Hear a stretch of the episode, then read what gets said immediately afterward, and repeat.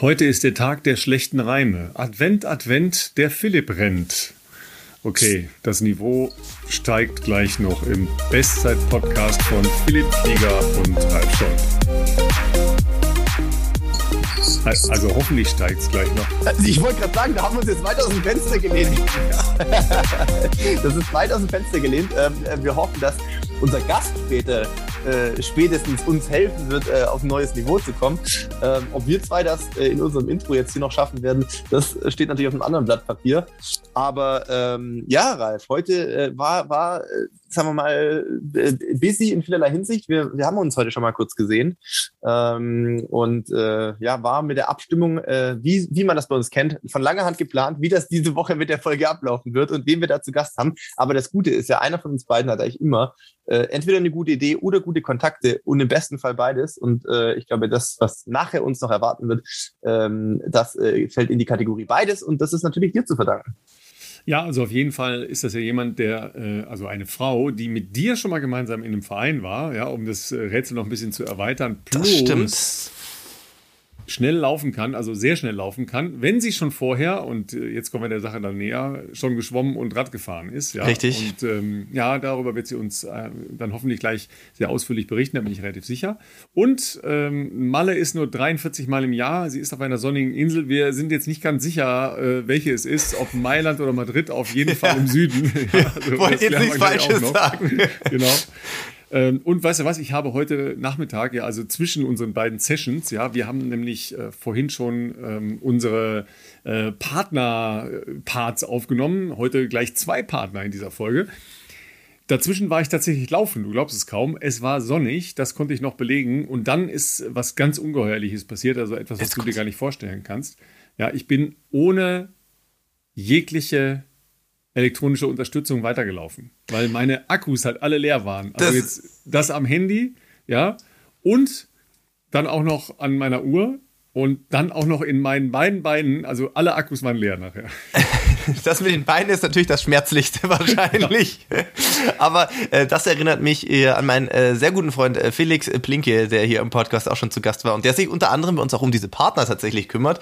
Ähm, äh, Felix, äh, so das Thema mit Uhren laufen, die keinen Akku mehr haben, das ist dein Thema, ne? Das war früher schon so, zu deinen aktiven Zeiten. Wird wahrscheinlich so, ja? War er dafür bekannt? Ja. ja, also es gab drei Möglichkeiten. Entweder er ist äh, im besten Falle mit einer Uhr aufgekreuzt, die möglicherweise dann während des Trainings äh, leer ge äh, gegangen ist. Äh, Option 2 war, dass er schon mit einer leeren Uhr ankam, weil, keine Ahnung, Ladekabel nicht mehr gefunden oder überhaupt. Und Option 3 ist, dass er direkt, glaube ich, gesagt hat, ich ähm, bemesse meine Tempogestaltung heute am Stand der Sonne oder ich weiß nicht, also auf jeden Fall ohne alles. ähm, aber äh, nee, Felix findet die auch auf Strava, ähm, äh, glaube ich, doch, der hat, ich, ich glaube, er hat ein öffentliches Profil viel. Äh, und inzwischen ist er zum Glück auch wieder ähm, weil wir ihm nicht so viel Arbeit geben wie sein vorheriger Arbeitgeber, ähm, ist er auch wieder ein bisschen regelmäßig am Laufen, was ja ganz schön ist ähm, und äh, nimmt den Schwung jetzt mit, den er äh, nach dem Linz-Marathon vor einigen Wochen äh, sich wieder, wie, soll ich sagen, wieder äh, äh mitgenommen hat. Ähm, ja, äh, Uhren leer, da bin ich ja mm, nicht prädestiniert dafür. Also das ist, glaube ich, ganz, ganz, ganz, ganz selten bei mir mal der Fall gewesen, weil ich ja, äh, du hast es schon oft genug thematisiert, ja jemand bin, der das immer extrem braucht, dass man danach so ein paar Daten und Zahlen und Fakten hat. Ähm, allerdings heute Morgen ähm, war es kurz davor, da war zumindest mal die Polar Vantage V2 bei, ich glaube, 15 Prozent und ist bei mir selten, dass es so weit runterkommt, weil meistens, wenn es irgendwie so halb voll ist, dann denke ich mir, ach komm, hängen wir mal kurz an, sicher ist sicher. Ähm, und 15% Test hätte wahrscheinlich noch für drei Dauerläufe wahrscheinlich gereicht. Ähm, insofern ähm, ist das eigentlich relativ easy. Ich glaube, du hast auch eine Vantage, richtig? Ja, ja, ähm, tatsächlich lässt die aber inzwischen, weil die schon, das ist die erste Generation, mm, okay, schon ein bisschen ja. älter ist und ja. ich die eigentlich äh, 24-7 anhabe. Mm. Langsam lässt der Akku ein bisschen, äh, bisschen nach. Ich mm. bin mhm. aber leider auch nicht jemand, der da permanent drauf guckt und ich merke dann immer, wenn der Akku ähm, schwach wird, wenn das angezeigt wird beim Laufen oder beim Radfahren. Dann ist es meistens schon fast zu spät, ja, gell? Dankeschön, ja. habe ich gedacht, okay, dann, dann war es schon aus, ja. Also das Training ist schon wieder ausgegangen und dann habe ich gedacht, okay, dann mache ich halt schnell äh, die Strava-App, weil you know, if it's not on Strava, it's not real. Absolut. Mache ich schnell die Strava-App auf meinem Handy an. Das war aber offensichtlich schon seit Minuten tot. Ja, also das war ganz toll. Aber es war super Wetter. Ja, ich dokumentiere das auf jeden Fall noch, weil, ähm, also hoffentlich, weil die Fotos hoffentlich noch auf dem Handy sind. Äh, es sah super schön aus und es war kurz Sonne, ja, und sehr windig und frisch, aber toll. Aber kein Schnee in Köln, richtig? Schnee in Köln, das gibt's gar nicht. Das ist einfach, das, das ist inexistent. Das gibt's gar nicht. also es ist äh, in Regensburg zumindest fast wieder weg, nachdem es äh, gestern doch ähm, tagsüber echt viel geschneit hat, auch auf der Straße teilweise liegen geblieben ist, ähm, an, den, an den Bürgersteigen sowieso, aber dadurch, dass wir dann heute doch wieder vier, fünf äh, Grad am Morgen schon hatten und dann tagsüber sowieso noch mehr, äh, ist das meiste echt wieder weggeschmolzen. Worüber ich persönlich jetzt nicht so unglücklich bin, weil ich laufe ja lieber draußen und äh, nicht auf Laufbändern. Äh, zumindest aktuell habe ich da noch nicht so meine, meine Liebe für entdeckt. Aber äh, Ralf, ich kann dir was sagen, ich war die Woche schon auf einem Laufband, ob man es glaubt oder nicht. Ah, ähm, in anderer Mission. Ne? In, in anderer Mission, genau, so schaut's aus. Ich habe kurz gedacht, jetzt dreht er völlig durch, aber nein, es war äh, mit Sinn und Verstand. Ausnahmsweise mit Sinn und Verstand. Ausnahmsweise, kommt nicht so oft vor. diesmal, diesmal dachte ich mir, Mensch, man kann doch mal so eine Phase ähm, vor sozusagen, äh, wie soll man sagen, ist ja jetzt nicht mehr Off-Season, aber es ist auch noch nicht so richtig ernsthafte Marathon-Vorbereitung, äh, in so einer Trainingsphase ähm, auch mal wieder gucken, was kann man denn sonst noch so alles messen, testen und äh, im besten Fall auch optimieren. Und deshalb war ich tatsächlich am, muss ich schon überlegen, äh, genau, am Sonntag, ähm, Felix hat auch ein straffes Programm gehabt, weil der war mit mir in Hamburg. Felix Samstag aus dem Urlaub zurückgekommen, aus äh, tropischen Gefilden und äh, Sonntag mit mir direkt äh, wieder losgefahren, äh, und zwar nach Hamburg. Wir waren bei Curex, das wird vielleicht der ein oder andere von euch äh, Lauf- und äh, vielleicht auch Triathlon-Fans schon kennen. Die meisten, vermute ich fast mal, äh, kennen vermutlich die äh, Einlegesohlen, diese Sporteinlagen, äh, die es sowohl für Rad, Schuhe äh, als auch für Laufschuhe gibt. Ähm, aber was viele nicht wissen, ist, dass die auch ein ziemlich äh, äh, ja, krasses Software- und Analyseunternehmen äh, sind, was so biomechanische Messungen und so anbelangt. Also die haben zum Beispiel ein 5D-Lab, heißt das, entwickelt, äh, was mit ähm, ähm, ja, ja, mit verschiedensten äh, so Spezialkameras funktioniert, so dass man halt nicht mehr diese, das kennt der ein oder andere vielleicht noch, ähm, weiß ich nicht, vielleicht auch so aus Werbungen, das machen auch gerne Sportartikelhersteller, das sieht einfach cooler aus. Natürlich, dass man überall so Kleber hat, so Aufkleber ähm, an allen Gelenken und so weiter, wo dann in so Laboren immer gemessen wird, äh, was weiß ich, welcher Winkel, in welchem, äh, in welcher Phase des Laufschritts äh, aussieht. Aber das geht eben bei Curex auch alles ohne diese Marker, sondern man stellt sich quasi auf dieses Laufband in diesem äh, geeichten Setup und dann ähm, kann man da alle möglichen Messungen machen über Position, äh, also Körperhaltung, über ähm, Schrittfrequenz, äh, über ähm, ob man irgendwelche lateralen, also so seitlichen Bewegungen hat und so weiter und so fort. Das war sehr, sehr, sehr ähm, eindrücklich, vor allem wenn man da natürlich auch äh, jemanden hat, äh, wie die gute Lisa, die mich da ähm, betreut hat und analysiert hat.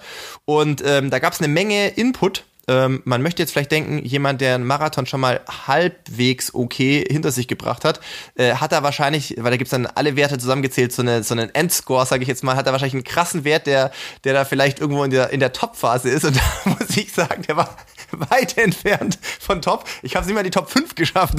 Also ähm, ich sehe das äh, so als noch eine Menge Room for Improvement. Ah, ich dachte, da würde dann ausgerechnet, wie deine potenzielle Verbesserung durch eine Laufverbesserung ist und das wäre dann schon unter zwei Stunden gewesen. Ja. Oft sind ja diese Versprechungen doch relativ blumig, ja, um nicht zu sagen in Prozenten relativ hoch. Ja, aber ähm, das ist auf jeden Fall ein sehr, sehr spannendes Thema. Das können wir gleich auch mit unserem Gast besprechen, mhm. weil ähm, das ja gerade in der Triathlon-Szene ähm, auch so ein kleiner Trend ist, der dahin geht. Ich mhm. weiß gar nicht, ob sie das macht. Ich glaube, ich weiß es einfach nicht. Frederik Funk ja. war da auch, glaube ich, erst ein ja. paar Tage vor mir da, weil der auch mit Kurex so eine Partnerschaft hat ja. äh, und äh, war wohl auch in diesem 5D-Lab. Also ähm, das ist, ist, wohl äh, Kommen. Übrigens äh, ganz knapp geschlagen von Jan Frodeno Zweiter bei der Wahl zum Triathleten des Jahres geworden. Also der hatte ah. in diesem Jahr auch Leistungs verhältnismäßig einen Riesenschritt nach vorne ja, Ja, ja, ja. Ja, äh, aber Patrick Lange zum Beispiel, der ja einer der weltbesten äh, Läufer im Triathlon-Zirkus ist, der arbeitet sehr viel, der arbeitet mit einem Personal Coach, der ähm, ein, ein Laufguru, der sich über Positionierung, ne, also Körperpositionierung, ähm, da sehr stark ähm, die optimale Haltung äh, ökonomisch äh, ausgefeilt für das Laufen dann nachher hat. Ja. Weil klar, du bist ja dann auch noch in einer stark ermüdeten Phase am Ende. Klar. Ja, und, ähm, aber das können wir gleich alles mit unserem Gast besprechen. Das ist richtig cool. Ja, meine Lieblingsgeschichte noch äh, kurz bevor wir uns äh, gleich äh, unserem Gast zuwenden, war ja die eingeschneiten äh, 60 Briten im Norden von, äh, von Großbritannien. Ich habe es gelesen. Die mit der äh, Oasis Coverband äh, da eingeschlossen waren. Ja. ja. Äh, es wollten auch einige, nachdem der Schneeflug da war, nicht nach Hause. Ja, es gab wohl noch Bier. Oder, Den hat es wohl so gut gefallen wahrscheinlich. Ja, genau. Ne? Deshalb, ich war ja schon froh, dass du... Ähm, dass du auf jeden Fall noch ähm, in Hamburg nicht eingeschneit warst. Ja, War auch knapp. wenn du da ja, äh, ja knapp nicht eingeschneit warst. Ja, und äh, du hast ja auf jeden Fall auch ähm, da noch ein paar Neuigkeiten mitgebracht. Ja, das können wir aber gleich nochmal machen, äh, nachdem wir uns äh, mit unserem ersten Partner auseinandersetzen. Und da geht es um das, was man als Nahrungsergänzungsmittel noch zu sich nehmen kann. Ja, Philipp, wir sind ja auf der Suche nach der immer wieder grünen und neuen und frischen Frage, was macht man im Supplement-Bereich? Auf einen sehr starken Partner getroffen, auf Athletic Greens mit dem Top-Produkt AG1. Was passiert da in diesem All-in-One-Produkt? Ja, dieses All-in-One-Produkt ist eine, eine Mixtur aus 75 verschiedenen Vitaminen, Mineralstoffen und kann äh, euch durch den Winter oder durch einen äh, sportlichen Alltag helfen, äh, indem ihr euch eure Ernährung optimal noch unterstützen werdet. AG1 habt ihr vielleicht schon aus der Triathlon-Szene mal gehört und mitbekommen. Da haben wir für euch einen sehr coolen Deal, denke ich mal, am Start, nämlich für alle Hörerinnen und Hörer unseres Podcasts gibt es bei Abschluss eines AG1-Abos den Jahresvorrat an Vitamin D3 und fünf Travel Packs für die Leute, die auch gerne mal unterwegs sind, kostenlos on top mit dazu. Und Ralf, für die Leute, die damit nicht zufrieden sind, gibt sogar auch noch eine 60 Tage Geld-Zurück-Garantie. Wie sieht das bei dir so aus im Daily Life? Ja, aber mit äh, Geld zurück äh, kann man sich kaum vorstellen, äh, weil der Vorteil ist tatsächlich erstens alles drin. Ja, hilft also bei Vitaminen, Mineralstoffen, den essentiellen Inhaltsstoffen, fördert äh, Immunsystem, Darmgesundheit, Energiehaushalt, Regeneration, wichtige Thema. Oder wie wir erfahrenere Menschen sagen, gesundes Altern. Ja, das Ganze. Das merke ich auch schon. ja? Das Ganze findet ihr unter athleticgreens.com. Schrägstrich Bestzeit. Kommt natürlich in unsere Shownotes rein. Auf jeden Fall ein sehr cooler Deal für unsere Gemeinde. So, ihr Lieben, dann äh, befassen wir uns mal mit einer jungen Dame. Wir haben es schon gesagt, die laufen kann, schnell laufen kann, sehr schnell laufen kann, auch wenn sie vorher schon ein bisschen Schwimmen und Radfahren war. Herzlich willkommen, äh, Weltmeisterin ja immer noch, ne? die längste Weltmeisterin aller Zeiten äh, von Hawaii, Anne Haug. Grüß dich, Anne. Ja, hallo, danke, dass ich bei euch dabei sein darf. Ja, sehr, sehr gerne. Wir haben schon gesagt, äh, Malle ist nur 344 Mal im Jahr. Äh, du bist auf irgendeiner sehr schönen Insel, wo du ja fast zu Hause bist, äh, zumindest im Winter. Ja, Neid und Missgunst, äh, sei dir sicher, von, all, von allen Schnee, Regen und Windgeplagten. Ja, als Triathlet muss man halt immer in die Sonne. Dann hat man eine ganz äh, ganz schöne Ausrede. Laufen kann man eigentlich bei jedem Wetter, aber Radfahren ist halt immer schon schwierig beim, bei Regenwetter und Schnee. Von daher haben wir Triathleten da schon ein bisschen ein Luxusproblem und können immer wieder auf die Kanaren flüchten. Genau, du bist nämlich natürlich nicht auf Malle, sondern jetzt bin ich nicht sicher. Entweder die, also in meiner Wahrnehmung als absoluter Nicht-Triathlon-Experte in dieser Runde, ähm, entweder ist, hat man so im Hinterkopf äh, Fuerteventura oder Lanzarote. Das sind so diese Triathlon-Hotspot-Inseln, wo alle Triathleten hinflüchten in der dunklen, kalten Jahreszeit. Ähm, wo bist du denn genau? Genau, also ich bin im La Santa auf Lanzarote. Das ist einfach mein langjährigster Sponsor, den ich habe. Und das ist einfach ein wahres Trainingsparadies. Das ist eigentlich wie ein Olympiastützpunkt auf den Kanaren. Und da bin ich eigentlich, da überwinter ich eigentlich meistens. Da hast du jetzt, glaube ich, schon viele Leute hier hellhörig gemacht. Ähm, die, weil wir haben ja, wir haben natürlich wahrscheinlich eine überwiegende Mehrheit, die läuft, aber wir haben auch schon echt viele ZuhörerInnen, die ähm, äh, dem Triathlon nicht abgewandt sind, sagen wir mal. Ralf macht hier ja auch immer sehr viel Werbung dafür, die Leute zu konvertieren, zumindest ein bisschen. Und ähm, ja nur um, um, alternative Trainingsformen, ja, dass man nicht so einseitig wird, ja. Absolut, und, nicht so einseitig mehr, wie ich. Mehr machen kann, ohne seinen Laufapparat zu belasten, ja. Aber genau. das wird Anne uns gleich noch erklären, wie das richtig funktioniert. Aber jetzt kann, genau, Anne kann uns ja mal einen Tipp geben, wie müssen wir uns das vorstellen? Weil natürlich haben trotzdem viele Leute, die zuhören, ja gar keine Vorstellung, wie ein Olympiastützpunkt aussieht. Nachdem wir schon gehört haben, dass das Wetter top ist, wie ähm, müssen wir uns das bei dir vorstellen? Hast du direkt wahrscheinlich einen 50 Meter Pool äh, vor der Haustüre? Genau, also wir haben drei 50 Meter Pools, zwei sind leider gerade in ja, der Reparatur, aber normalerweise haben wir drei 50 Meter Pools. Also es ist einfach, man kann sich das, Laien würden jetzt sagen, das wäre ein Sportknast, aber das ist halt eine riesen ja, Festung quasi. Da ist ein großes Leichtathletikstadion drin. Wir haben jetzt eins der neuesten Stadions überhaupt in ganz Europa gebaut mit einer ähm, Druckmessplatte unter den, unter den Bahnen. Das heißt, du kannst jeden Schritt sehen mit einer App, wie viel ja, wie viel, wie lang deine Bodenkontaktzeit ist und äh, wie lang deine Schrittlänge ist, damit halt auch jeder Profi in seiner Sportart richtig professionell trainieren kann. Also sowohl Läufer als auch der Storl als, als Kugelstoßer. Mhm. Es sind wirklich die ganze Welt Schwimmnationalmannschaften, alles Mögliche ist da, weil die wirklich in jedem Bereich ähm, optimale Trainingsbedingungen haben für alle Sportarten, die es so gibt. Und ja, klar, super kurze Wege. Also ich, ich falle aus dem Bett und bin eigentlich schon im Schwimmbad. Dann die Bahn ist 200 Meter weg und äh, Radfahren ist natürlich äh, super hier. Ist total hügelig, super windig. Also echt tough, wenn man wieder zu Hause ist, dann äh, weiß man, was man getan hat ich mag ja Lanzarote sehr, sehr gerne. Gar nicht jetzt wegen dieser Bedingung oder wegen des Sportknasts. Ich war da auch schon ein paar Mal, aber äh, schon vor sehr, sehr langer Zeit, als es noch nicht ganz so schön war. Zwischendurch war es ja auch mal so ein bisschen abgerobbter. Ähm, auf jeden Fall ist Lanzarote ja eine Insel, die ganz stark halt eben auch von schwarzer Lava geprägt ist. Und es gibt so bestimmte Straßen, wo man dann auch minutenlang fahren kann, niemanden hört, sieht und nur die schwarze Linie der Straße und rechts und links auch nur schwarz sieht. Und das hat schon echt auch einen ziemlich coolen Reiz da, muss ich echt sagen. Also mir gefällt das auch sehr, sehr gut, da viele Leute sagen, oh, öde, langweilig, ja, und dann ein Sportknast. Also was willst du da? Naja, das muss man halt schon mögen, ne? Und ich meine, als Triathlet, da muss man einfach diese Einsamkeit mögen. Es ist sehr ähnlich zu Hawaii, von daher ist halt auch die Vorbereitung ideal hier. Und klar, also ich meine, wir müssen uns sehr lang mit uns selbst beschäftigen und das kann man hier auf Lanzarote einfach perfekt. Übrigens in den Anfangszeiten dieser Anlage hat äh, tatsächlich der Deutsche Leichtathletikverband da auch äh, an der Instandhaltung der ähm, Tatanbahn mitgewirkt und da auch Geld investiert, weil zu dem Zeitpunkt andere Bereiche noch nicht so ausgebaut waren in Südeuropa, wo der DLV ja inzwischen hingeht. Also Belek ist ja jetzt auch so ein äh, neues Zentrum geworden in der Türkei. Und dann ähm, sind da halt auch Gelder des Deutschen Leichtathletikverbandes in die Anlage geflossen, damit mhm. das eine vernünftige Tatanbahn bleibt, weil die Witterungseinflüsse Flüsse da doch schon auch ein bisschen härter sind teilweise und ähm, da natürlich eine permanente Pflege gemacht werden muss. Ansonsten, Anne, ist das ja eigentlich nicht, also zum Laufen nicht so endgeil, sage ich mal, weil du, du läufst halt ja dann da unten doch irgendwie äh, mehr oder weniger kleinere Runden. Wald äh, äh gibt's nicht, ja, und es geht eigentlich nach spätestens 500 Metern einen Berg hoch oder du musst wieder umdrehen. Ja, ja also man kann hier die Lagunenrunde laufen, da ist die längste Runde außenrum sind fünf Kilometer. Mhm. Ähm, und dann kann man natürlich nach Tinacho hochlaufen oder nach so hochlaufen. Aber wie gesagt, ja, das ist wie beim Radfahren und beim Laufen. Du musst halt immer erst, du kannst dich entscheiden, ob du rechts den Berg hoch oder links den Berg hoch gehst. Aber ja, so ist es halt. Und ich, ich meine, ich äh, mache alle meine äh, schnellen Laufeinheiten grundsätzlich auf dem Laufband. Von daher, ähm, ja, bin ich auch auf ein gutes Gym angewiesen. Und die haben hier Woodway-Laufbänder und das ist natürlich ein Luxus hier.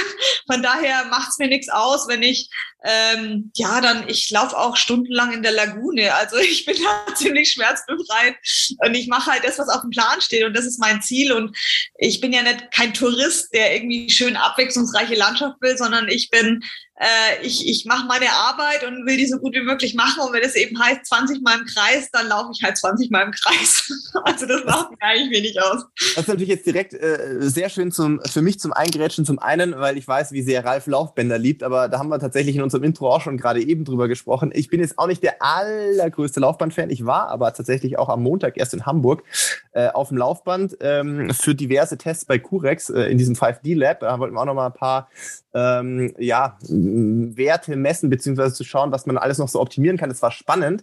Ähm, Woodway ist natürlich auch ein Begriff. Ich glaube, von den Premium-Laufbandherstellern gibt es natürlich äh, Woodway. Es gibt noch, äh, was wir oft bei so Olympiastützpunkten ähm, und, und sonstigen äh, Leistungsdiagnostikern haben, ist oft äh, HP Cosmos, machen, glaube ich, auch noch relativ gute Laufbänder, auch sehr groß meistens natürlich äh, vom Aufbau. Äh, nichtsdestotrotz interessant, weil du sagtest ja gerade, Stadion ist ja direkt vor der Haustüre, aber du machst alle schnellen Einheiten auf dem Laufband. Das ist natürlich jetzt die Frage, einfach aufgrund der Vergleichbarkeit, sodass du dann natürlich deinem Trainer auch äh, Feedback geben kannst. Ich meine, das sind ja dann mehr oder weniger Laborbedingungen. Das heißt, die vorgegebenen äh, Einheiten sind wahrscheinlich halt sehr viel vergleichbarer, weil klar, im Stadion draußen kannst du natürlich einen Tag, weiß ich nicht, äh, 30 Grad haben und am nächsten Tag hat es vielleicht äh, mega Wind. Ähm, trotzdem, wie, wieso auf dem Laufband und nicht im Stadion? Ja, das hat sich irgendwie so eingeschlichen bei mir. Ich hatte schon drei Ermüdungsbrüche in der Hüfte und klar, wenn man natürlich auf der Bahn läuft, ist immer diese einseitige Belastung und meistens sind wir doch nicht allein, dass man mal in die andere Richtung rumlaufen kann. Ja. Und da hat sich das irgendwie so eingebürgert, dass ich es eben auf dem Laufband mache und inzwischen liebe ich Laufband einfach, weil ich halt ich muss halt nicht nachdenken. Ich stelle die Geschwindigkeit an und Hat muss Vorteile. mich darauf konzentrieren, da Gas zu geben. Und das ist halt, ja, ich meine, man muss sich täglich im Training quälen. Und wenn dann schon ein Ding wegfällt, dass man auch noch die Pace halten muss, ist es halt wirklich für meinen Kopf echt entspannt. Und wie gesagt, die Vergleichbarkeit ist natürlich super gut. Ich weiß mhm. halt, wenn ich das in der Geschwindigkeit laufen kann, dann ist die Form nicht ganz so schlecht. Also ja. ich habe dann schon so meine Schlüsseleinheiten. Und ähm, ja, ich liebe halt einfach dieses Woodway-Laufbahn, weil es halt keine ja keine plane Fläche ist, die immer auf einem festen Untergrund sich so fest drückt, sondern es sind halt einfach Planken. Und Diese halt Lamellenlaufbänder, genau. Ja, ja. und ich habe halt einfach das Gefühl, dass es für meinen doch etwas älteren Bewegungsapparat doch sehr sehr gelenkschonend, sagen wir mal so. Jetzt fangt bitte, nicht wieder mit dem, dazu. fangt bitte nicht wieder an, mit dem Alter zu kokettieren. Ich kann das nicht ertragen. Nee, nee, natürlich nicht mit dem Alter, aber noch eine Nerdfrage, bevor wir das Laufbandthema verlassen, äh, damit, damit Ralf hier nicht noch äh, graue Haare bekommt. Aber absolute Nerdfrage natürlich. Was soll denn da noch grauer werden? ähm, Laufband bei dir mit ähm, Steigung eingestellt oder ohne? Mit 1%. Weil da gibt es ja die Frage mit Luftwiderstand und so 1%, 2%, was machst du? 1% wahrscheinlich, oder? 1% Steigung. Genau, weil sonst wird man bescheißen, glaube ich. Also. Das ist ein guter Punkt. Jetzt die Leute zu Hause jetzt denken, was redet jetzt hier gerade der Philipp und Anne und so, hä, von was, Steigung, wieso und überhaupt. Man muss natürlich sehen, wenn man jetzt draußen laufen würde, ähm, auch wenn kein Wind wäre, also ansonsten perfekte Wetterbedingungen, ist es ja trotzdem so, dass man, eine, wenn man eine, ja, eine bestimmte Geschwindigkeit läuft, ähm, zumindest mal den Luftwiderstand ja brechen muss. Also wenn man halt 20 km rennt, Dreier Schnitt beispielsweise, dann muss man ja zumindest das sozusagen verdrängen. Ne? Und wenn du auf einem Laufband rennst, rennst du natürlich mehr oder weniger auf der Stelle. Das heißt, äh, minus den sonstigen vielleicht nicht so optimalen Bedingungen gibt es auch keinen Luftwiderstand. Und deshalb äh, gibt es da verschiedene Ansätze, die manche verfolgen, manche gar nicht. Bei den Norwegern habe ich oft mitbekommen, denen ist das einfach komplett wurscht. Also ich habe auch einen norwegischen äh, Trainingskollegen, äh, der ein sehr guter Marathonläufer ist. Und habe ich auch mal gefragt, wie sie das so sehen, weil ich kenne das halt auch, dass man zumindest so ein Prozent einstellt ähm, am Laufband, um sich so ein bisschen das Leben schwerer zu machen und das Draußenlaufen eher zu simulieren. Und die meinen so, ja, wenn wir auf dem Laufband laufen, laufen wir auf dem Laufband und wenn wir draußen laufen, laufen wir draußen. Und ich so, ah, okay. Ja, alles klar. Wenn man, wenn man, also ich mache das immer so, ja, allein um mich nicht selber zu bescheißen. Ja, aber wenn ja. ich zum Beispiel jetzt dran denke an meine Nationalmannschaftszeit, wenn wir immer am IAT waren, mhm. da war das Laufband doch immer auf 0%. Immer auf 0 im IAT, genau. Ja. Aber Vielleicht wegen der Vergleichbarkeit, weil es schon immer so war. Ja, das, das, ist mein Lieblingsargument, das war schon immer so. Übrigens, äh, Philipp, du krauschelst so mit deinem Skianzug. Äh, du müsstest, glaube ich, den mal aufmachen, weil äh, sonst haben wir das Kruscheln äh, wir hier auf, auf unserer Aufnahme, Aufnahme drauf. Ja, ja, ja, ja, Das ist, weil du, weil du äh, so schon wieder voll in deinem äh, Nerd-Talk drin bist. Ja, ja das ist spannend. aber Anne, du, hast, du hast mit deinen ersten Einlassungen schon so viele Ansatzpunkte gegeben. Da, da müssen wir äh, nochmal an der einen oder anderen Stelle zurück. Ähm, erstmal zur Einordnung. Ja, dein Trainer ist ein gewisser Professor äh, Dan Lorang, der äh, eine der erfolgreichsten Vor äh, Folgen unserer kleinen Podcast-Reihe hier äh, hingelegt hat, ist, glaube ich, äh, Alltime Nummer drei. Ja, also da musst du dich jetzt ein bisschen anstrengen. Ja, äh, die, äh, die Alltime Nummer zwei ist ähm, das äh, Race Recap vom Berlin-Marathon dieses Jahres. Ja, also jetzt ja auch nicht äh, etwas, wo Philipp ähm, die Bäume direkt reihenweise vom Straßenrand weggerissen hat. ja, äh, aber das, äh, das nimmt die Leute halt mit live verfolgt hier aus Lanzarote. Ja, und, und, die Nummer eins äh, ist im Moment der Klo Kollege äh, Florian Neuschmann. Ne?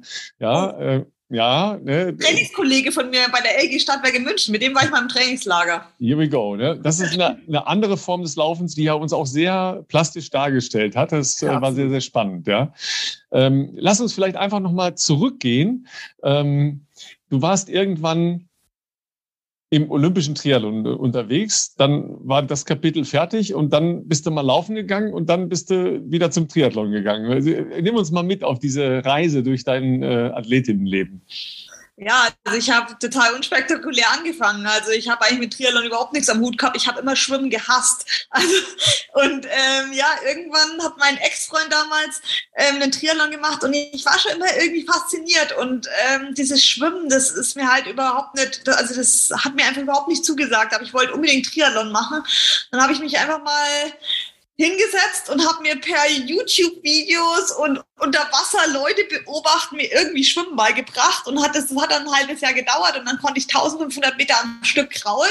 Da war ich 20 und dann habe ich meinen ersten Triathlon gemacht und ähm, ja, da bin ich gleich Dritte geworden und das hat mich irgendwie so ein bisschen fasziniert. Aber wie gesagt, ich war kompletter Anfänger. Ich habe zu der Zeit in München studiert und habe dann in der Triathlon AG in der Uni äh, Dan kennengelernt. Der war da ähm, mein Kommilitone quasi und er hat irgendwann zu mir gesagt, ey, was du da machst, das ist irgendwie ganz komisch. Also ich würde gern Trainer sein und ich schreibe jetzt einfach mal Trainingspläne. Und so hat es dann alles angefangen. Und dann, ja, bin ich dann über die, jedes Jahr besser geworden durchs Training und ähm, ja, dann irgendwann über Europacups, Weltcups in die Nationalmannschaft, zur Olympia gekommen. Also ganz ungewöhnlichen Weg, weil wie gesagt, das Schwimmen halt immer so mein Hinkefuß war. Und ja, nach Olympia in Rio, das mich dann doch äh, schon sehr frustriert hatte, das Rennen, ähm, habe ich dann wirklich überlegt, also jetzt habe ich wirklich alles auf der Kurzdistanz ausgereizt und mit dem Schwimmen, das wird einfach nicht mehr besser. Auch wenn ich einen 10 Kilometer Weltrekord hinten draus laufen möchte, das den Schwimmdefizit nicht mehr einholen. und ähm, ich wollte aber nie auf die Langdistanz, weil ich gedacht habe, mal Langdistanz, oh, das ist einfach nur lang und langsam und damit konnte ich überhaupt nichts anfangen, weil ich wollte immer kurz und schnell. Und ja, vor. weil das eben so traumatisch bei Olympia war, wusste ich eben gar nicht, was ich machen wollte. Und dann habe ich gedacht, ich möchte einfach mal was machen, wo ich überhaupt keinen Druck hatte. Also mhm. wo keine Medien, weil ich war natürlich in Rio am Start als äh, Bronze- und Silbermedaillen-WM-Gewinnerin als Weltranglisten-Erster. Jeder hat die Medaille von mir erwartet und danach war das große, die große Enttäuschung. Und ja, dann habe ich gedacht, starte ich doch mal beim Frankfurt-Marathon so aus der Hose raus. Und, das war jetzt äh, nicht ganz ohne Medienbegleitung, wenn ich das sagen darf. Ja? Ich sage, das war jetzt nicht ganz ohne Medienbegleitung, ja, weil wir wussten das natürlich, dass du da läufst und du warst, glaube ich, auch hin und wieder im Bild. Ja. ja gut, aber kein Mensch hat irgendwas von mir erwartet. Ich war überhaupt nicht vorbereitet. Ich, ich habe das einfach mal vier Wochen, bin ich einmal wegen mehr gelaufen und habe mich da in die Startlinie gestellt, einfach um mir selber zu beweisen, ey, ich mache einfach Sport unheimlich gern und mir ist scheißegal, was alle anderen denken, sondern ich mache es halt nur für mich. Ja. Und danach habe ich dann so Blut geleckt und bin dann auf die Langdistanz gekommen. Ja, du bist nochmal für alle, die das äh, nicht so ganz auf dem Schirm haben, weil das nicht so breit berichtet worden ist. Ja, äh, deine Zeit musst du schon noch nennen, ja, weil da kann jeder was mit anfangen. Ja. Ich glaube, so 2,36 flach irgendwas, ne? Ja. ja. das war schon ganz schön schnell, ne? um das mal klar zu haben. Äh, aber du wirst uns ja äh, gleich noch berichten, wie es äh, zu den letzten Marathonleistungen, also im Rahmen meines äh, Langdistanz-Triathlons gekommen ist. Und da bist du gar nicht so weit davon entfernt von dieser Leistung. Ja, ähm, ja dann bist du ähm, zur Langdistanz gekommen und fandst dann langsam und lang doch irgendwann cool, oder was? Ganz okay. Naja, also ich fand schon die Mitteldistanz erstmal cooler, weil ich meine, Mitteldistanz ist sehr nah an der olympischen Distanz noch dran da muss man auch das Training gar nicht so viel umstellen. Und mhm. bei der Mitteldistanz ist es wirklich auch so, dass man wirklich hinten raus rennt. Also das muss ich schon sagen, wir laufen dann 1,14 hinten raus und ich weiß nicht, ob ich ohne mich jetzt, also wenn ich mich nur für einen Halbmarathon vorbereiten würde, ob ich da wesentlich schneller laufen würde. Aber mhm. wenn der Sprung zur Langdistanz ist, dann halt schon krass. Also ähm, da es fühlt sich halt doch eher ein bisschen wie Joggen an, ne? Aber meine große Motivation ist ja noch, deswegen mache ich das nämlich auch, dass ich irgendwann hinten raus den Marathon mal renne und da pirsche ich mich jetzt so langsam drauf hin. Sagt die Frau, die äh, bei der letzten Austragung in Hawaii die komplette Konkurrenz zerlegt hat auf der Marathondistanz. Ja, das kann man nicht anders sagen. Einfach einfach zerlegt hat. Und äh, in diesem Jahr konnte ja zumindest in äh, Rot äh, die Langdistanz wieder stattfinden. Äh, 2,43 hinten raus, ja, äh, so eine Kleinigkeit von 2,43 nochmal gelaufen ist, also so grobe Viertelstunde schneller als alle anderen Frauen. Ja. Herzlichen Glückwunsch. Ja, aber wenn man es mal vergleicht, was man als Unterdistanz hat, 10 Kilometer läuft man 33 flach. Das ist ungefähr so eine 3,17er Pace und ein 2,43er Marathon. Das ist eher ja so um die äh, 3,55er Pace. Das ist ungefähr ja fast 40 Sekunden auf einen Kilometer Unterschied. Das fühlt sich dann schon anders an. Und ähm, von daher ist die Differenz einfach mir noch zu groß. Und äh, vielleicht ist es ja auch nicht möglich, aber ich habe immer noch in meinem Hinterkopf, irgendwann laufe ich es noch schneller. Ja, vielleicht, vielleicht musst du es ja irgendwann, ja, wenn du ähm, irgendwie einen Rückstand hast und den aufholen musst, dann muss man vielleicht zwischendurch mal richtig rennen gehen. Das kann schon mal passieren. Ne? Ja. Also was ja natürlich schon mal hier ähm, bemerkenswert ist, ist, dass ähm, Anne, glaube ich, äh, diesen Unterschied so herausstellt, weil sie diese Range hat. Ne? Man muss ja auch erstmal 33 Minuten gelaufen sein, über 10 Kilometer, um zu sagen, 3,55 fühlt sich ja irgendwie wie Joggen an. Ähm, das ist ja schon mal ähm, beeindruckend. Und ähm, das haben wir an anderer Stelle hier natürlich auch schon gesagt. Für mich natürlich generell vollkommen utopisch, äh, sich vorzustellen, wie das wohl ist, nach äh, Schwimmen und noch äh, 180 Kilometer Radfahren überhaupt äh, sich läuferisch betätigen zu müssen. Das ist für mich äh, einfach ja, entbehrt jeglicher äh, Vorstellungskraft. Ähm, noch dazu, dass das ja meistens doch auch in eher un ähm, wie soll ich sagen, ähm, unidealen klimatischen Bedingungen alles stattfindet. Ähm, wie war denn das für dich damals in Rio? Weil ich erinnere mich, dass ich das natürlich schon. Äh, Jetzt nicht wieder, dieses, nicht wieder dieses Thema. Du kannst über alles andere als den Wettkampf mit ansprechen. Nein, nein, ich, ich will gar nicht auf ihr Wettkampfergebnis äh, eingehen, sondern eher, wie sie die Bedingungen empfunden hat. Weil für mich war es ja einer der, trotzdem immer noch einer meiner ersten Marathons äh, in Rio. Und natürlich ist bei uns ja so, üblicherweise sind jetzt so die großen City-Marathons eher im Frühjahr und im Herbst wo jetzt ja doch andere klimatische Bedingungen sind. Aber auch äh, damals auf der olympischen Distanz findet eure Wettkampfsaison ja eher im Sommer statt. Deswegen interessiert mich eigentlich nur, ob es für dich jetzt von der, von den, von den, von den äußeren Einflüssen in Rio sich krass angefühlt hat, weil für mich war das krass. Ne? Also für mich war das schon, es ist halt nicht 10 Grad oder 12 Grad, wie man das sonst kennt, sondern es war viel wärmer und viel luftfeuchter. Deswegen fand ich schon allein die Bedingungen damals extrem herausfordernd. Ähm, aber für euch war das wahrscheinlich gar nicht so crazy, wie es dann letztlich vor Ort war, oder? Also Marathon zu laufen ist dann schon noch was anderes, wie wenn man eine olympische Distanz macht, obwohl da der Zeitunterschied jetzt nicht so krass unterschiedlich ja. ist. Wir sind ja auch zwei Stunden unterwegs, aber genau.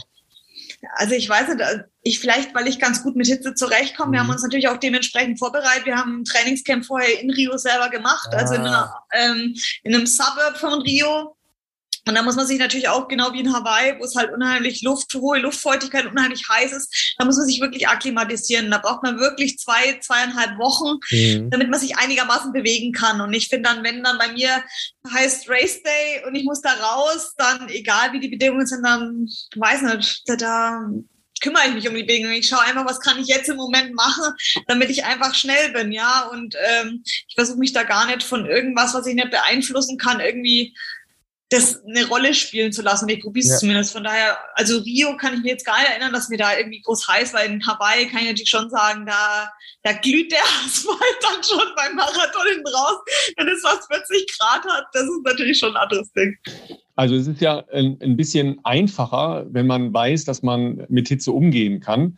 Dann ja, hat man natürlich ja nicht schon gleich so eine Blockade, dass man denkt, oh Gott, oh Gott, jetzt wird mir gleich halt wahnsinnig heiß. Ist ja ein bisschen typbedingt auch, ja. Man kann sich akklimatisieren, ein bisschen schlechter als an andere Bedingungen, aber es geht schon.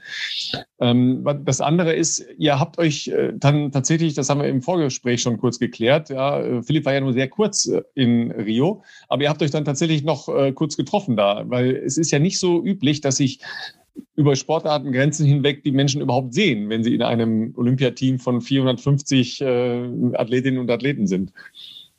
Naja, das, man, man wohnt natürlich schon in diesem olympischen, also Dorf. Wir haben ja so ein Deutschlandhaus, aber ich glaube, in Rio war es eben das Problem, dass ich wirklich der letzte, ich glaube, der am vorletzten Tag war ich da, an, einen Tag vor der, vor der Abschlussfeier.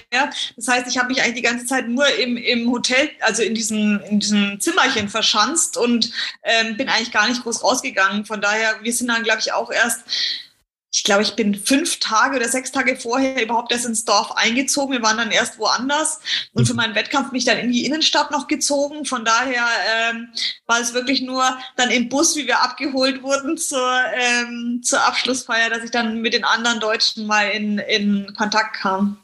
Ging mir ähnlich, äh, auch wenn die Bedingungen ein bisschen anders waren. Ich wäre nämlich tatsächlich sehr gerne sehr viel früher in Rio schon vor Ort gewesen, aus genau dem Grund, den du, äh, Anne, ja schon an, äh, gesagt hattest, dass man sich einfach an äh, die Bedingungen ähm, anpassen möchte. Und äh, es ist ja trotzdem ja, im Sommer ist bei uns hier normalerweise auch warm, aber so das Thema Luftfeuchtigkeit ist ja äh, in äh, Rio doch mal ein bisschen anders gewesen. Das wurde uns leider äh, vom Verband verwehrt. Wir durften, glaube ich, erst drei Tage vorher anreisen, was ich jetzt als eher nicht so optimal empfunden habe. Ähm, und dadurch ähm, war zum einen das Jetlag-Thema nicht so ganz optimal und ich fand es auch, es war einfach dieses Drückende, fand ich schon ja, jetzt einfach ungewohnt auf jeden Fall. Und aber dadurch habe ich halt auch äh, sehr wenig äh, vor Ort leider mitbekommen, weil klar, wenn du dann irgendwie erst drei Tage vorher, zwei Tage vorher dann, äh, glaube ich, angekommen bist, äh, ging es mir ähnlich. Ich habe dann versucht, zwei Tage mich so gut ich konnte äh, eben auszuruhen, habe eigentlich auch nicht so oft das äh, Zimmer verlassen, außer zum Laufen äh, für eine kleine Runde oder noch zum äh, Essen. Und, äh, und habe dann eigentlich auch lediglich bei der Abschlussfeier oder beziehungsweise bei der, bei der Fahrt zum äh, Maracanã-Stadion dann halt wirklich mit anderen Leuten sich noch, konnte man sich noch treffen. Und ich glaube, ganz viele, das, was der Ralf auch noch meinte, ist natürlich, dass ganz viele, so ging es mir zumindest von meinem Eindruck, die halt wirklich zu Beginn der Spiele schon da waren, die waren ja teilweise auch gar nicht mehr ähm, dann da oder mussten dann irgendwann nach ihren Wettkämpfen, glaube ich, auch äh, zumindest in Teilen zurückreisen. Insofern ist es, glaube ich, ganz selten, dass sich wirklich das ganze Team da sieht. Ist, ist glaube ich, äh, wenn überhaupt so im, im Mittelteil äh, der Fall. Ja, weil die große Block ist ja der Schwimmer und die Leichtathleten und die Schwimmer sind ja beim ersten Block dran, die Leichtathleten im zweiten Block. Genau. Und äh, das würde ja auch von der Kapazität gar nicht gehen. Das Einzige war in London, da ging das irgendwie, weil die da ein okay. ganz tolles Stadtdingsbums gebaut haben. Von daher waren dann wirklich alle da. Also ich war in der Mitte von den Spielen dran mhm. und konnte dann wirklich noch die letzte Hälfte komplett genießen. Und das ist natürlich auch ganz anders gewesen in London. Da konnte man in die U-Bahn einsteigen und dann in die Stadt reinfahren. Und in Rio waren wir ja doch irgendwie da außen. Und da, wollte, da wolltest konntest du auch gar nicht in irgendeine U-Bahn steigen. Nein. Ich glaube, das hätte man nicht überlebt da. Ja. Die U-Bahn war ja auch nur zu Teilen fertig. Das war ja das äh, nächste Problem. Ja, zu dem Zeitpunkt, wo ihr in, in Rio angekommen seid, war ich schon wieder auf dem Weg nach Hause, weil ich ja leider äh, meine Stimme verloren habe unterwegs, ja, und äh, nicht mehr kommentieren konnte und bin dann donnerstags schon abgereist. Also ne, wir haben alle so äh, mixed, äh, mixed äh, Experiences aus Rio, aus Rio mitgenommen. Ja, ähm, wir haben noch was anderes festgestellt in unserer raschen Recherche, nämlich, dass ihr beiden schon mal Vereinskollegen wart. Ja, Philipp, du musst ja nach nachher nochmal erzählen, was die Vereinsfrage so macht gerade. Gibt es neue Entwicklungen, ja. Breaking News, Breaking News. Aber ihr wart in Regensburg tatsächlich mal äh, in, im selben Verein. Ähm, back to the Basics, ja, back to the uh, very beginnings, Anne. Ja, ich glaube, wir sind zusammen mal eine deutsche Meisterschaft gelaufen. Ich habe es im Vorgespräch mit Ralf heute Mittag auch schon äh, versucht, nochmal mich zu erinnern. Ähm, also ich würde auch tippen, ich, ich hätte so aus dem Bauch raus gesagt 2009 oder 2010, aber ich glaube eher so 2010 oder warst du zwei Jahre bei uns? Ich war, glaube ich, länger, ja. Ich war schon zwei Jahre. Ich bin, glaube ich, zwei deutsche Meisterschaften mal gelaufen mit Coco Hara und so. Genau. Ja. Und äh, ich glaube auch deutsche Meisterschaften auf jeden Fall. Ich meine, irgendwas äh, 10 Kilometer Straße hätte ich getippt genau. oder sowas. Ja, ich bin genau. 10 Kilometer Straße gelaufen oder im Winter Cross. Alles ich, andere hätte nicht in meine Saison gepasst. Genau, genau, Cross. Ja, ist, haben wir auch schon festgestellt, dass generell Cross offensichtlich äh, äh, Triathletinnen und Triathleten äh, nicht so schlecht liegt, weil es gab früher auch noch, ich weiß jetzt nicht, wie deine äh, Erfahrung im Cross so war, aber ähm, als ich noch sehr jung war oder eher zu den jüngeren Athleten zumindest gehört habe, äh, war bei deutschen äh, Männermeisterschaften praktisch oder bei der Langstrecke ähm, Steffen Justus äh, auch schon ein oder zweimal, ich glaube zweimal sogar, hat er das, äh, hat er das Ding gewonnen und das war schon äh, schon echt immer beeindruckend auf jeden Fall. Ich weiß nicht, wie war so deine Erfahrung mit Cross? Ist ja doch ein bisschen anders wie das, was man wahrscheinlich als Triathlet sonst gewöhnt ist. So das Thema Spikes, lange Nägel und sowas, das äh, hat ja schon so ein bisschen was Besonderes. Ja, aber das kommt uns eigentlich ganz gut zugute, weil ich meine, ähm, Triathlon laufen ist ja doch eher ein kraftbetonteres Laufen. Du läufst halt, wenn du schon sehr ermüdet bist und es ist einfach ein kraftigeres, stapfigeres Laufen, würde ich jetzt mhm. mal sagen. Mhm. Und dadurch kommt uns Cross, weil wir tendenziell auch ein bisschen kräftiger sind, eher zugute. Und ich war ja. auch mal, ich war immer so Top 5 bei den deutschen Meisterschaften im Cross. Und ähm, das passt halt auch immer unheimlich gut in unsere Saisonplanung rein, weil da haben wir meistens schon wieder, sind wir schon wieder im Training drin nach der Saisonpause und sind aber noch in, in, in kalten Gefilden, sag ich mal. Und da passt immer so ein Cross als erster Einstieg ins richtige Training immer ganz gut rein. Von daher tummeln sich da auch immer tendenziell viele Triathleten dabei Cross-Veranstaltungen. Das ist ja sowieso mein Credo, deshalb versuche ich ja Philipp immer dazu zu überreden, dass er endlich das Seepferdchen macht. Ja, ähm, ihr seid ja extrem leistungsfähig und eben gerade was Laufen angeht, absolut auch konkurrenzfähig in einem hohen Leistungsniveau. Ja. Und dann stellt man sich natürlich immer die Frage, hm, ja klar ist das wegen des Gesamtpaketes, ja, an Ausdauertraining, was ihr macht. Wie viel davon würde einem reinen Läufer, so wie Philipp, jetzt gut tun, ohne dass er seine Spezifik verliert? Würde das halt noch zu einer zusätzlichen äh, Qualifizierung ähm, reichen? Oder ist das jetzt nur das Triathlon-Gesamtpaket, das eben ja in allen Bereichen doch äh, Leistungen ähm, zumindest möglich macht, tatsächlich ja abgesehen vom Schwimmen, da sind äh, Triathleten ja relativ weit weg von den Spezialisten, ja. Aber was jetzt 180 äh, Kilometer angeht, da sind die, die Radprofis auch nicht sehr viel besser, weil die fahren ja nie 180 Kilometer Zeit, ja, sondern die fahren in, in einem Peloton, das ist was ganz anderes. Und beim Laufen seid ihr auch relativ nah dran. Also ist es eher das Gesamtpaket oder würdest du sagen, hm, so ein bisschen von diesen alternativen Trainingsformen könnte auch dem Spezialisten Läufer durchaus gut tun?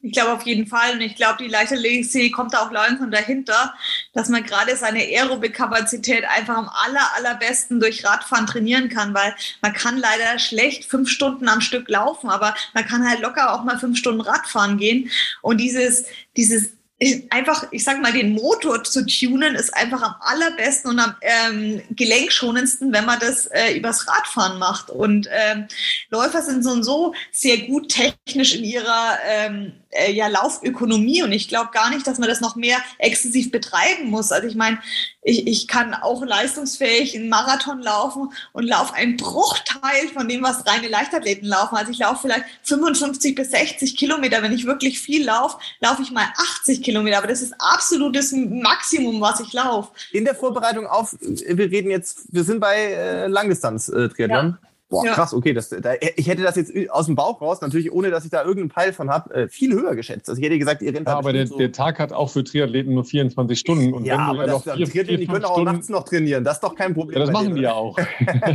Na, aber ich hätte jetzt mal so gesagt, so, hätte bestimmt, also mh, mir ist schon bewusst, dass ihr natürlich auch viel, viele, viel Zeit und viele Stunden äh, logischerweise den anderen beiden Disziplinen widmen müsst. Aber ich hätte jetzt trotzdem mal gedacht, boah, wenn die so einen Marathon laufen und dann auch noch so gut, so schnell, ne?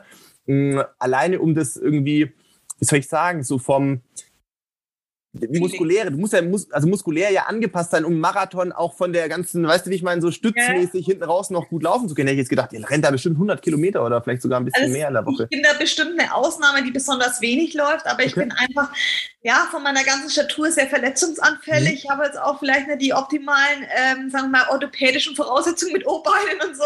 Und mir fällt das Laufen grundsätzlich relativ einfach, sage ich jetzt. Ich muss mhm. natürlich was tun, mhm. aber ich kann einfach meine komplette Grundfitness über Schwimmen und Radfahren deckeln und mache dann eben nur qualitative Einheiten äh, im Laufen. Im Laufen, ja. Und ähm, gerade für die Rotvorbereitung, das kam ja dann doch sehr spontan. Ich habe das ja eigentlich erst gar nicht geplant gehabt und ich habe im Ganzen drei lange Läufe gemacht. Einmal eine eine Stunde 40, einmal eine eine Stunde 50 und einmal ein eine Stunde 55 Lauf. Und das war's eigentlich. Und sonst habe ich eigentlich nur schnelle Sachen gemacht.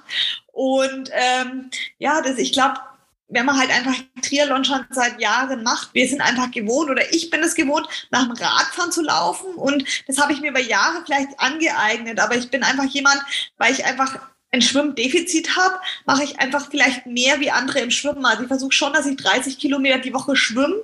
Okay. Dafür äh, laufe ich halt dementsprechend weniger. Aber ähm, im Ironman ist halt auch das Ziel, vor allem fit zu sein. Du ja. musst einfach unheimlich fit sein.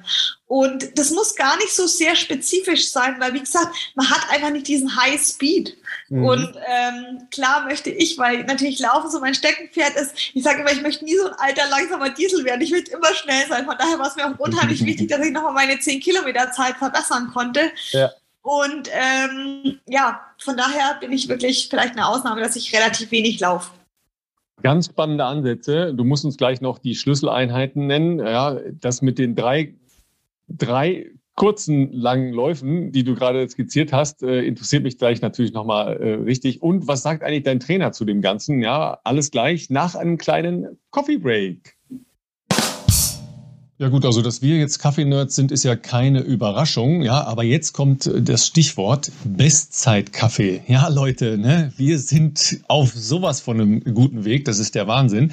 Aber das ist im Prinzip das Ende dieser ganzen Einlassung, denn das ist der Rabattcode, den ihr euch aber schon mal merken könnt. Denn äh, mit Coffee Circle, Philipp, haben wir ähm, jemanden gefunden an unserer Kaffee-schönen äh, Seite, der ein bisschen mehr ist als ein traditioneller Kaffee-Exporteur Exporteur, Importeur, ein Unternehmen, das sich mit Kaffeemaschinen und allem Möglichen befasst, sondern die Stichpunkte sind fair und direkt und da ist ein großer Unterschied zu vielen anderen. Ja, auf jeden Fall. Das ist natürlich für mich, Ralf, die Traumpartnerschaft überhaupt als äh, Hardcore-Kaffee-Addict, äh, sage ich jetzt mal, einen Partner zu bekommen, äh, der nicht nur guten Kaffee herstellt, sondern tatsächlich auch den fair und ökologisch nachhaltig produziert, ist natürlich ein Traum. Coffee Circle kommt ursprünglich aus Berlin und sitzt auch noch in Berlin. Der ein oder andere von euch, ich weiß nicht, wie, wie so der, der Kaffeekonsum bei euch aussieht, wird die guten Leute vielleicht auch schon kennen. Und äh, die legen eben großen Wert darauf, dass ähm, in der gesamten Wertschöpfungskette faire Preise bezahlt werden. Deswegen zahlen die auch äh, ihre Kaffeebauern und die äh, Kooperativen, mit denen sie arbeiten, deutlich über Weltmarktpreis und führen zusätzlich pro verkauftem Kilogramm Kaffee einen Euro sogar noch wieder zurück in die Anbauländer, um ähm, da eben auch sozial soziale äh, Projekte zu fördern und generell für die Gemeinschaft vor Ort ein besseres äh, Leben zu ermöglichen. Unabhängig davon ist es aber auch phänomenal guter Kaffee ähm, und ich habe gerade heute, kurz bevor wir hier gerade aufnehmen, Ralf, hat es nochmal geklingelt bei mir äh, und es kam ein riesen Paket mit sehr interessanten, man hört wahrscheinlich das Rascheln, das sind die Kaffeebohnen, fünf Packungen verschiedener Espresso-Sorten und ich freue mich schon drauf, das in den nächsten Wochen alles durchzutesten testen. Ja, es klingelt, damit es rascheln kann. Ähm, meine Kaffeevorräte gehen auch dem Ende entgegen. Ja, also zu äh, den Bestellmodalitäten kommen wir gleich nochmal. Den Link findet ihr auch in den Shownotes logischerweise. Und ähm, der ein oder andere wird denken, hm, ein Euro pro Kilogramm Kaffee, hm, hm, hm. mal so als Idee, da sind zweieinhalb Millionen Euro bereits an äh, die entsprechenden Projekte in den Anbauländern geflossen. 200.000 Menschen haben davon profitieren können. Im Moment laufen Projekte zum Beispiel in Myanmar, in Äthiopien, im Kongo und natürlich auch im Läuferland Kenia. Das äh, ist äh, wirklich cool. Und da bin ich über einen Begriff gestolpert, über den Cupping Score. Ja, der ist relativ hoch. Was ist denn der Cupping Score? Ja, ich habe äh, eine Menge Scores schon äh, gehört im Leben, aber den kannte ich noch nicht. Habe ich aber nachgeguckt. Ja, geht zurück auf Erna Knutzen, mhm. Grand Dame des Kaffees aus den 70er Jahren. War mir bis jetzt auch kein Begriff, aber ich habe äh, ich hab mich gleich in den Namen verliebt. Ich kenne den Namen nicht. Ja, aber den Namen fand ich halt Weltklasse. Jedenfalls findet da eine sensorische und eine physische Bewertung von Kaffee und Kaffeebohnen statt. Und da ähm, hat Coffee Circle 80 plus bei den unterschiedlichen Sorten. Lohnt sich jedenfalls, das mal auszuprobieren. Und dann nochmal zu Bestzeit-Kaffee. Also das klingt halt einfach schon geil. Ja, nämlich unser Rabattcode und die Modalitäten. Geht bis äh, fast zu Weihnachtstag. 20.12. ist der Stichtag. Ja, ganz genau. Also ähm, wer sagt, ich äh, bin Kaffee-Fan oder ich habe Kaffee-Fans in meinem familiären oder sonstigen Freundesumfeld, dem können wir natürlich das jetzt hier auch ans Herz legen. Äh, 20% Rabatt bekommt ihr bei einer Bestellung von 50 Euro oder mehr.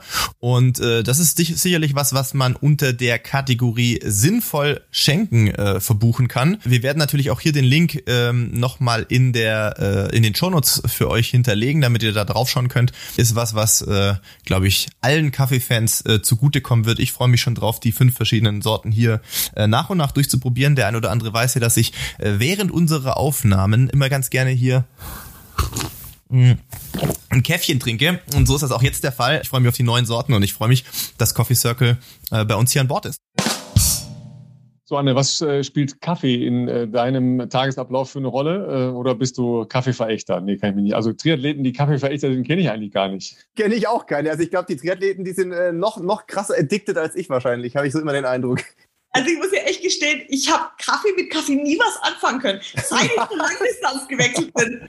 Und seit ich Langdistanz mache, ich kann ohne meinen Kaffee nicht mehr leben, echt. Also ich habe hier auch immer meine eigene Aeropress dabei, weil das ist, das ist doch wichtiger wie mein Fahrrad ist meine Aeropress. Und daher muss man mit dabei sein. Klasse, ja. Also du hast äh, eben ja schon wirklich äh, ganz spannende äh, Ansätze gesagt. Also man kann die Grundlagenausdauer auch super über andere, das muss ja gar nicht Radfahren und Schwimmen sein, das kann auch ähm, ein, ein Crosstrainer sein oder das kann ähm, Skilanglauf sein, was auch immer. Also es geht darum, den Motor stark zu machen, ja, grundsätzlich den Motor stark zu machen. Und dann bist du mit sehr wenig Langläufen, also die Normalsterblichen unter uns, äh, also ihr beiden seid da jetzt nicht gemeint, würden ja jetzt lange Läufe noch gar nicht bei einer Stunde 30, einer Stunde 40, einer Stunde 45 definieren, sondern definieren ja lange Läufe zwei, drei, vier Stunden, ja. Ich bin noch nie ja, beim Leben gelaufen. Genau, das, das musst du erstmal erklären, äh, war, warum du, und das ist ja in, in Absprache logischerweise mit deinem Trainer, warum ihr das nicht macht, was der Hintergrund dafür ist, dass ihr sagt, nein, diese Belastungen in dem Bereich sind für uns ausreichend. Ja, weil das einfach zu belastend für den ähm, ganzen äh, Körper wäre. Ich meine, die meisten Leute, die das vielleicht machen, sind berufsfähig, die haben am Wochenende Zeit und denken sie, okay, da müssen sie die Trainingsstunden reinholen. Aber ich bin Profi, ich kann jeden Tag Trainingsstunden reinholen. Das heißt, ich muss das nicht auf zwei Tage in der Woche ähm, äh, punktuell machen. Und da wäre die Gesamtbelastung einfach zu krass. Und wenn man jetzt mal anschaut, wie Langdistanz-Triathleten vielleicht vor zehn Jahren trainiert haben, die haben da 40, 45, 50 Stunden trainiert die Woche. Und wir, ich trainiere fast weniger wie zu meinen Kurzdistanzzeiten. Ich habe vielleicht einen Umfang von 25 Stunden die Woche, maximal 30 Stunden die Woche. Es geht alles wieder dahin, Qualität statt Quantität und die Regelmäßigkeit macht's halt. Ich meine, das Wichtigste im Ausdauersport ist einfach regelmäßig, jeden einzelnen Tag. Wir haben keinen Ruhetag, wir haben Entlastungstage zweimal die Woche, aber ich trainiere jeden Tag über 15 Jahre und das ist halt der Schlüssel zu, zu, zum Erfolg. Der Körper mag es einfach nicht gern, wenn man nur zweimal die Woche und dann voll draufhaut und dann äh, drei Tage im, im Sack, sage ich mal, ja, ja sondern ja. immer weniger und regelmäßig und das ist eigentlich der Schlüssel zum Erfolg.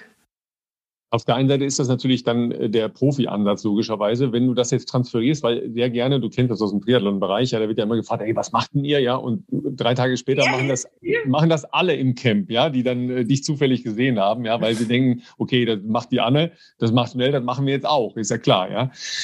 Entlastungstag äh, musst du nochmal definieren, weil ähm, als, als Normalsterblicher mit dem normalen Leben, äh, mit äh, Familie, Beruf, wie auch immer, muss man ja auch die Trainingsreize erstmal verarbeiten können. Das heißt, ich muss die regenerieren können. Ja? Was machst du an einem Entlastungstag, was dann dir hilft, äh, die Belastungen der Vortage zu äh, regenerieren? Also am Entlastungstag habe ich immer eine Gym-Session, also da bin ich eine Stunde im Kraftraum, mache dann mein Krafttraining und habe danach ein langes Schwimmen zwischen fünf und sechs Kilometer und vielleicht noch ein ganz lockeres Läufchen mal oder eine Stunde locker Radfahren. Das sind so meine Entlastungstage. Okay, das klingt jetzt für mich nicht nach einem Entlastung, sondern nach einem Todestag. Sind, sind wahrscheinlich trotzdem drei Stunden easy, wahrscheinlich in Kombination. ja, Aber ich, zweieinhalb Stunden mache ja. ich dann Sport, ja. Aber ich, ich, ähm, ich glaube, ich weiß, wo, worauf du hinaus äh, möchtest. Also ich äh, finde es immer spannend, äh, zu, überhaupt zu hören, ähm, wie viel Trainingszeit äh, Triathleten aufwenden. Du hast es ja gerade gesagt, okay, im Vergleich zu früher äh, findest du, trainierst du heutzutage eher weniger mit 25 Stunden, aber 25 Stunden ist immer noch ein Wort. Passt ja auch ganz gut zu dem, was du vorher gesagt hast, dass du davon überzeugt bist, dass man äh, in dem Fall auch als Läufer durch semispezifisches Ausdauertraining äh, sich noch was Gutes tun kann. Ähm, wer nicht so gut schwimmen kann, ähm, vielleicht dann eher auf dem, auf dem Rad. Aber ähm, ich hatte da witzigerweise am Montag zufällig äh, Nils Görke getroffen in äh, tatsächlich äh, bei Curex. Das war äh, ganz interessant und ähm, er hat halt, haben wir uns auch so ein bisschen drüber ausgetauscht und philosophiert, äh, dass er gemeint hat. Lass, mich, lass mich noch eben sagen, äh, Philipp, äh, Nils Görke, früherer Profi, inzwischen oh, ja. äh, als Trainer, ähm, in, gerade im Altersklassenbereich, aber im ambitionierten Altersklassenbereich sehr gut unterwegs und ähm, orientiert sich ja, und orientiert sich auch äh, immer stärker in Richtung Profis, genau. Genau. Ähm, ja, und darüber über so ein bisschen, wie, wie er seine Leute jetzt coacht und wie er vielleicht früher trainiert hat oder was er heute anders machen würde, war das ganz, äh, ich finde das immer spannend, so sich auszutauschen. Er hat auch dann gemeint, naja, ihr Läufer, ihr trainiert ja eh nichts.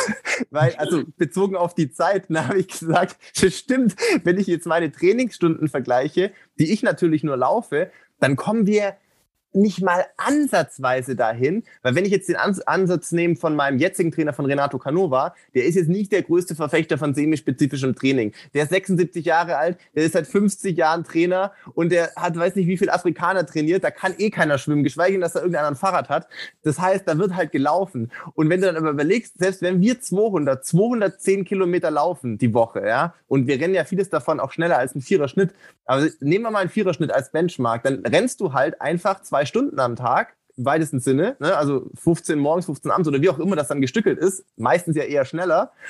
Und dann machst du halt in 15 Stunden easy 210 Kilometer, sage ich jetzt mal. Das ist aber zeitlich natürlich lächerlich verglichen, wenn ich jetzt höre, was Anne trainiert und die sagt, naja, 25 Stunden ist aber für mich eigentlich auch wenig oder weniger zumindest. Ja, im Trainingslager machen wir schon mehr, da machen wir schon an die 30 Stunden, aber wir ja. machen auf keinen Fall mehr 40 Stunden oder so, wie das früher halt der Fall war. 30 Stunden, das muss man sich mal auf der Zunge zergehen lassen. Das ist ja für mich unvorstellbar. Gut, lass noch vielleicht zwei Stunden Gym dazu machen, dann sind wir vielleicht bei 17, aber das ist ja trotzdem noch mal eine ganze Ecke mehr und das finde ich immer extrem, äh, extrem krass, extrem beeindruckend. Deswegen musste ich auch gerade schmunzeln, als du gesagt hast, ein Entlastungstag, easy, da mache ich ein bisschen Stunde Gym und dann noch mal ein bisschen Schwimmen und dann gehe ich noch ein bisschen laufen.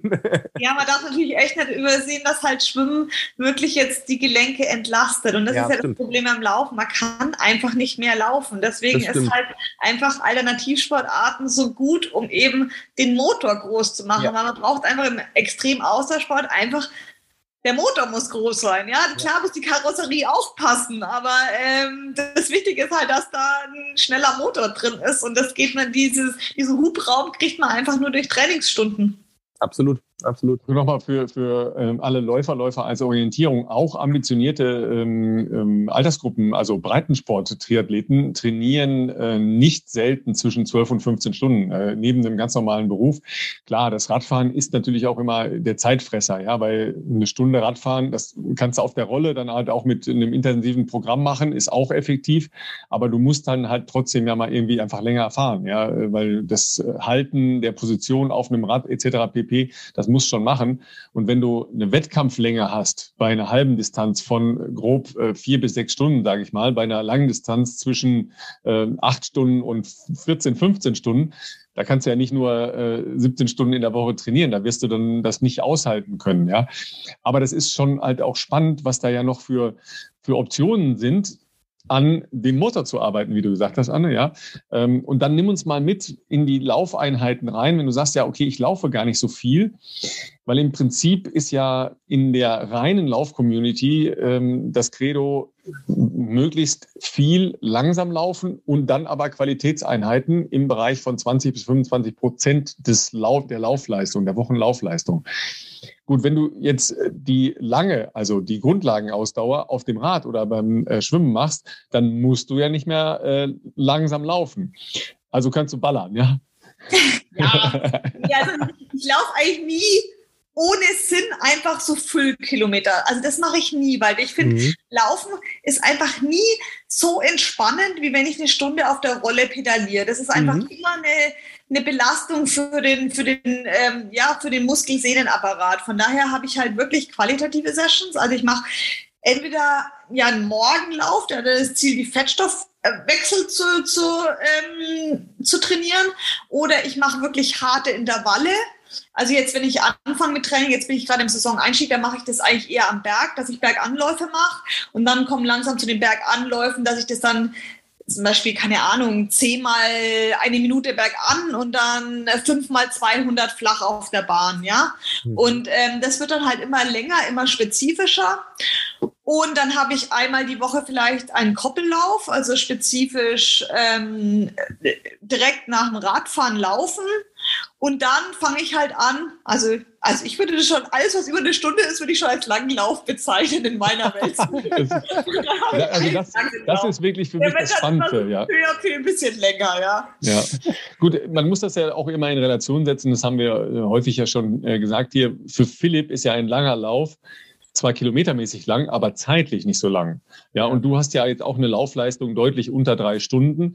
Dann musst du ja auch nicht über drei Stunden laufen. Das ist ja totaler Unfug. Aber du, also sagen wir mal, als reine Marathonläuferin würdest du natürlich schon zwei, zweieinhalb Stunden äh, als lange Einheit mal machen. Also in der klassischen Diktion jedenfalls, ja. Ja, man müsste es wahrscheinlich machen, aber ich meine, mein großer Traum ist ja auch nochmal einen Marathon zu laufen. Von daher habe ich es Aber ähm, ja, Dan sagt halt auch einfach, ich bin halt einfach Triathletin und selbst wenn ich irgendwann Marathon laufen will, will ich immer Radfahren und immer schwimmen, ja. weil ich eben man kann halt nicht von heute auf morgen seinen Umfang von 55 Kilometer, 60 Kilometer auf 200 Kilometer steigern. Also da wäre ich mit Ansage, in zwei Wochen hätte ich einen Ermüdungsbruch. Das weiß ich einfach.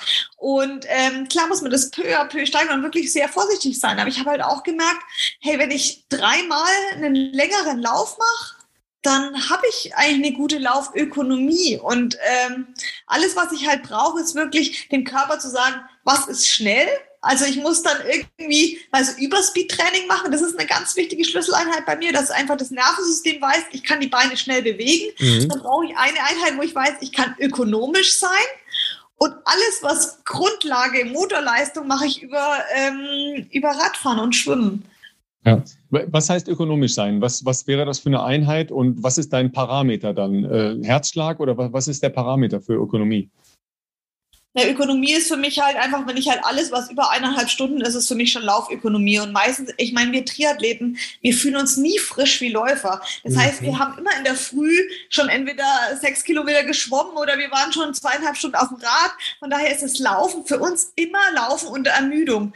Und ähm, wenn man nach einem harten Tag abends noch eine Stunde 15 läuft, würde ich sagen, das trägt sehr zur Ökonomie bei, weil man einfach energetisch schon völlig hinüber ist man ist einfach, man kann sich kaum auf den Beinen halten, weil man einfach so erschöpft schon ist. Man hat ja auch nie einen Ruhetag. Das heißt, wir trainieren eigentlich jeden Tag unter Erschöpfung zu laufen. Und das ist für mich Ökonomie. Weil äh, Philipp ja gerade davon gesprochen hat, dass er auf dem Laufband mit 5D-Steuerung ähm, halt auf die äh, Laufposition, also ne, ökonomisches Laufen, was ja noch was anderes ist, ähm, geschaut hat. Das ist ja gerade in der Triathlon-Szene auch so ein Trend, ja, dass äh, sehr viel halt da auf Laufgurus vertraut wird, die dann eine Position verändern, die halt, was weiß ich, Fußaufsatz, ja, Körperhaltung etc. pp. Also alles das, was man, was man ja machen kann. Körpervorlage ist ja bei vielen ähm, Amateurläuferinnen und Läufern oft so ein Thema, dass die viel zu weit in, in Rücklage laufen und äh, eher Bremsstöße machen, ja, also 42 Kilometer lang Bremsstöße machen. Auch da fällt mir spontan, ist, äh, fällt mir spontan äh, aus dem Triathlon-Bereich, ähm, der übrigens sehr coole Videos aber macht, äh, Lionel Sanders ein. ja, der oh läuft auch, der läuft da speziell, sagen wir mal, ja, der also der läuft, sehr, sehr speziell, ja. Aber es ist ein verrückter Typ, seine YouTube-Videos schaue ich immer sehr gerne an, muss ja. ich, aber Laufstil habe ich immer gedacht, uh, das sieht, das sieht nicht so ganz gesund aus auf jeden Fall. Ja, wobei der, der hatte auch Einheiten, wo er ganz normal läuft und mhm. übrigens äh, auch qualitativ wirklich äh, cooles Training macht. Also so ist das nicht. Ja, aber ähm, das, das ist ja trotzdem eine Frage, Anne. Ähm, schaust du als, als erfahrene Athletin, die ja schon eine Menge an Lebensleistungsjahren hinter sich hat im äh, absoluten Spitzenbereich, nochmal auf tatsächlich sowas wie Fußaufsatz, Körperposition und solche Geschichten? Nee, also ich glaube immer in der Sportart, wo man sich relativ sicher fühlt, ähm, da möchte man gar nicht so rumrühren. Und ich denke, Laufen ist eine sehr natürliche Art der Bewegung. Es ist nicht wie Schwimmen, dass man in ein fremdes äh, Gewässer quasi in der Umwelt gebraucht wird, wo man eigentlich nicht hingehört. Ähm, von daher, ich habe immer das Gefühl, ähm, Leute, die nicht so gut laufen können, die beschäftigen sich unheimlich viel mit Technik und Fußaufsatz. Und ich denke, wenn man zu viel über was nachdenkt, dann wird es eigentlich immer eher schlechter. Wenn man einfach Leute, die überhaupt nicht drüber nachdenken, sind besonders gut. Und genauso geht es mir im Schwimmen. Ich denke bei jedem Zug immer nach, oh, wie stelle ich die Hand? Und gute Schwimmer, die sagen immer, hä, ich schwimme einfach. Ja, ich bin komplett auf mein Gefühl. Und genauso ist es bei mir im Lauf. Ich würde nie irgendwie an meiner Lauftechnik rumschrauben, weil ich denke, ich laufe einfach so schnell ich kann, ja, und äh, mein Körper wird mir schon sagen, was richtig ist. Und manchmal ist es auch ökonomisch über die Ferse zu klatschen oder über den ganzen Fuß zu klatschen, wenn es halt bergauf geht oder bergunter geht. Und wie gesagt, ich verlasse mich da nur auf mein Gefühl und ich denke, alles, was man da eingreift oder umstellt, das ist, da ist man so verletzungsanfällig, also ich zumindest, ich würde da nie groß was ändern. Also dein Trainer würde natürlich jetzt sagen, ja, die Anne merkt es nicht so, aber das, was wir an Stabi, an Krafttraining, an Bergaufläufen, das ist ja auch eine spezielle Form der, äh, der Einflussnahme halt auf Streckung, ja, Durchdrücken, Kräftigung und so weiter macht. Äh, er würde vielleicht noch, vielleicht sagt das dir auch. Er wird bestimmt manipuliert im Hintergrund, aber solange ich mit den Kopf oder denke, alles ist beim Alten, ähm, machen wir zumindest keinen Kopf. Also ja. ich, ich kriege ganz oft, dass mir Leute fragen, ja, wie setzt du jetzt nochmal mit dem Fuß auf oder äh, wie Atemfrequenz. ist die Frequenz oder keine Ahnung. Da denke ich, das ist mir doch echt Umpe, ja. da kann ich auch echt immer nicht so viel helfen, äh, wenn, wenn solche Fragen kommen, weil es sind halt so Sachen, da, da habe ich meinem ganzen Leben, ich meine, ich habe halt auch Laufen angefangen, seit ich klein bin und dann ist es halt so geworden, wie es jetzt ist, keine Ahnung, ich habe da noch nie drüber nachgedacht, wie der Armschwung jetzt genau ist und wie, äh, keine Ahnung, wie, ob, ab wann, ab welchem Tempo atmet man dann nicht mehr durch die Nase, da denke ich mir immer, ich atme überhaupt nicht durch die Nase. wenn ich schnell laufe, muss ich halt mehr einatmen und keine Ahnung. Ich habe da immer nicht so. Ähm, aber das ist genau der Punkt. Das ist sehr spannend, was, äh, was Anne gesagt hat. Ich glaube, je mehr man über sowas drüber nachdenkt, ähm, desto unlockerer wird man und, ähm, und vieles, klar, es gibt natürlich immer, es gibt unterschiedliche Menschen und unterschiedliche Menschen haben wahrscheinlich zu verschiedenen Bewegungsmustern natürlich einen unterschiedlichen Zugang, aber je mehr man, glaube ich, versucht, es äh, zu verkopft anzugehen, so ähm, desto schwieriger wird es, glaube ich und desto, ja, eher unwahrscheinlich wird es, dass man sich dann auch so richtig fallen lassen kann in dieser Sportart und wohlfühlt wahrscheinlich. Ja, das Hirn verbrennt einfach Energie auch und wenn du dich konstant mit was anderem beschäftigst, außer es einfach laufen zu lassen, das frisst einfach Energie weg. Ja. Und das Hirn frisst ja bekanntlich Kohlenhydrate weg. Und das möchte man natürlich überhaupt nicht, dass das während, der, während des Wettkampfs passiert. Von daher denke ich auch, wenn man es einfach natürlich laufen lässt, dann ähm, fährt man damit eigentlich am besten. Ja. Ja, das ist übrigens eine sehr, sehr tiefe, fast philosophische Erkenntnis, die ich auch immer wieder sehr gerne zitiere. Ja, Hirn und Muskeln arbeiten mit Zucker. Ja, Leute, ihr müsst nicht unbedingt mehr rennen, ihr müsst mehr denken ja, um mehr genau, zu verbrennen. So. Natürlich nicht, wenn man Fett verbrennen will, dann ist es schlecht zu denken. ja, das stimmt. Ne? Ähm, auf der anderen Seite, Anne, ähm, bist du ja jetzt, wie gesagt, nicht irgendeine Läuferin in der Langdistanzszene geworden. Ja? Ähm, wie hat sich denn da deine, deine eigene äh, Bemessung deines Leistungsstandes verändert in der Langdistanz? Ja? Weil auch das Schwimmen ist ja in Relation zu dem, was in der Kurzdistanz gefordert ist, von der Geschwindigkeit her, völlig anders. Und die Geschwindigkeit beim Radfahren ist anders und die Geschwindigkeit beim Laufen ist anders, weil es halt einfach sehr, sehr viel länger ist. Was hat das für dich verändert? Weil Jan hat immer gesagt, ich musste erst mal lernen, langsam zu rennen. Dieses Lahme, das, das war ja ganz neu für mich. Also Jan Frodeno, ne? Ja, Nee, das ist schon, es ist schon echt eine andere Welt, das muss man schon sagen. Und wenn man so als frischer Kurzdistanz auf die Langdistanz kommt, da ist man schon echt erstmal geschockt, ja. Ähm, aber auch, ich habe halt das erste Mal gemerkt, dass Energie endlich sein kann. Also ich mhm. meine, ich bin das erste Mal beim Ironman in Frankfurt gestartet und bin dann so losgelaufen. Die ersten zehn Kilometer habe ich gedacht, ach, so ganz locker in so einem 38 Minuten. Und dann habe ich irgendwann gemerkt, oh, das ist ja ein 3,45er Schnitt. Und dann hat es auf einmal Ping gemacht, ja. Und da habe ich gemerkt, weil auf der Kurzdistanz, da, wenn du halt mal Zeit hast, was zu trinken, dann trinkst du halt mal was. Wenn du wenn du mal kurz ins Trikot greifen kannst, dann ist halt mein Gel, aber wenn nicht, ist es auch nicht so schlimm, ja. Aber das ist halt einfach fatal, wenn man das auf der Langdistanz dann macht. Und das ist einfach, die Ernährung ist einfach die vierte Disziplin. Und das musste ich echt äh, lernen durch Schmerz, sage ich mal. Und das ist natürlich schon, schon ein krasser Unterschied. Aber andererseits ist es halt auch cool, ja, wenn man einfach so eine extreme Geschwindigkeit gewohnt ist oder so eine, auch eine Waschmaschine da im Schwimmen, dann wäre das immer, wenn da 60, 65 Leute auf eine Boje ballern, dann ist da Mord und Totschlag an dieser Boje. Das ist natürlich schon echt, also Luxuszustände beim Ironman, da denkt man schon, oh ja, endlich mal jeder für sich, keine Massenschlägerei. Man kann sich einfach mal aufs Schwimmen konzentrieren, ja. Und das ist schon was, was ich wirklich genieße auch. Ähm, genau, aber ich will jetzt auch sagen, jetzt über die Jahre hat auch die Qualität auf der Langdistanz immer mehr zugenommen und ich glaube, man kann sich auch jetzt keine Schwächen mehr erlauben. Und ich weiß halt auch, jetzt wo halt so Leute wie Lucy Charles auf der, auf der Langdistanz sind, die Profi-Schwimmer sind und natürlich auch die ganzen Kurzdistanzler, die immer schneller werden, äh, auch langsam auf die Lauf äh, auf die Ironman-Distanz übergehen, wie jetzt auch die, die Norweger bei den Männern.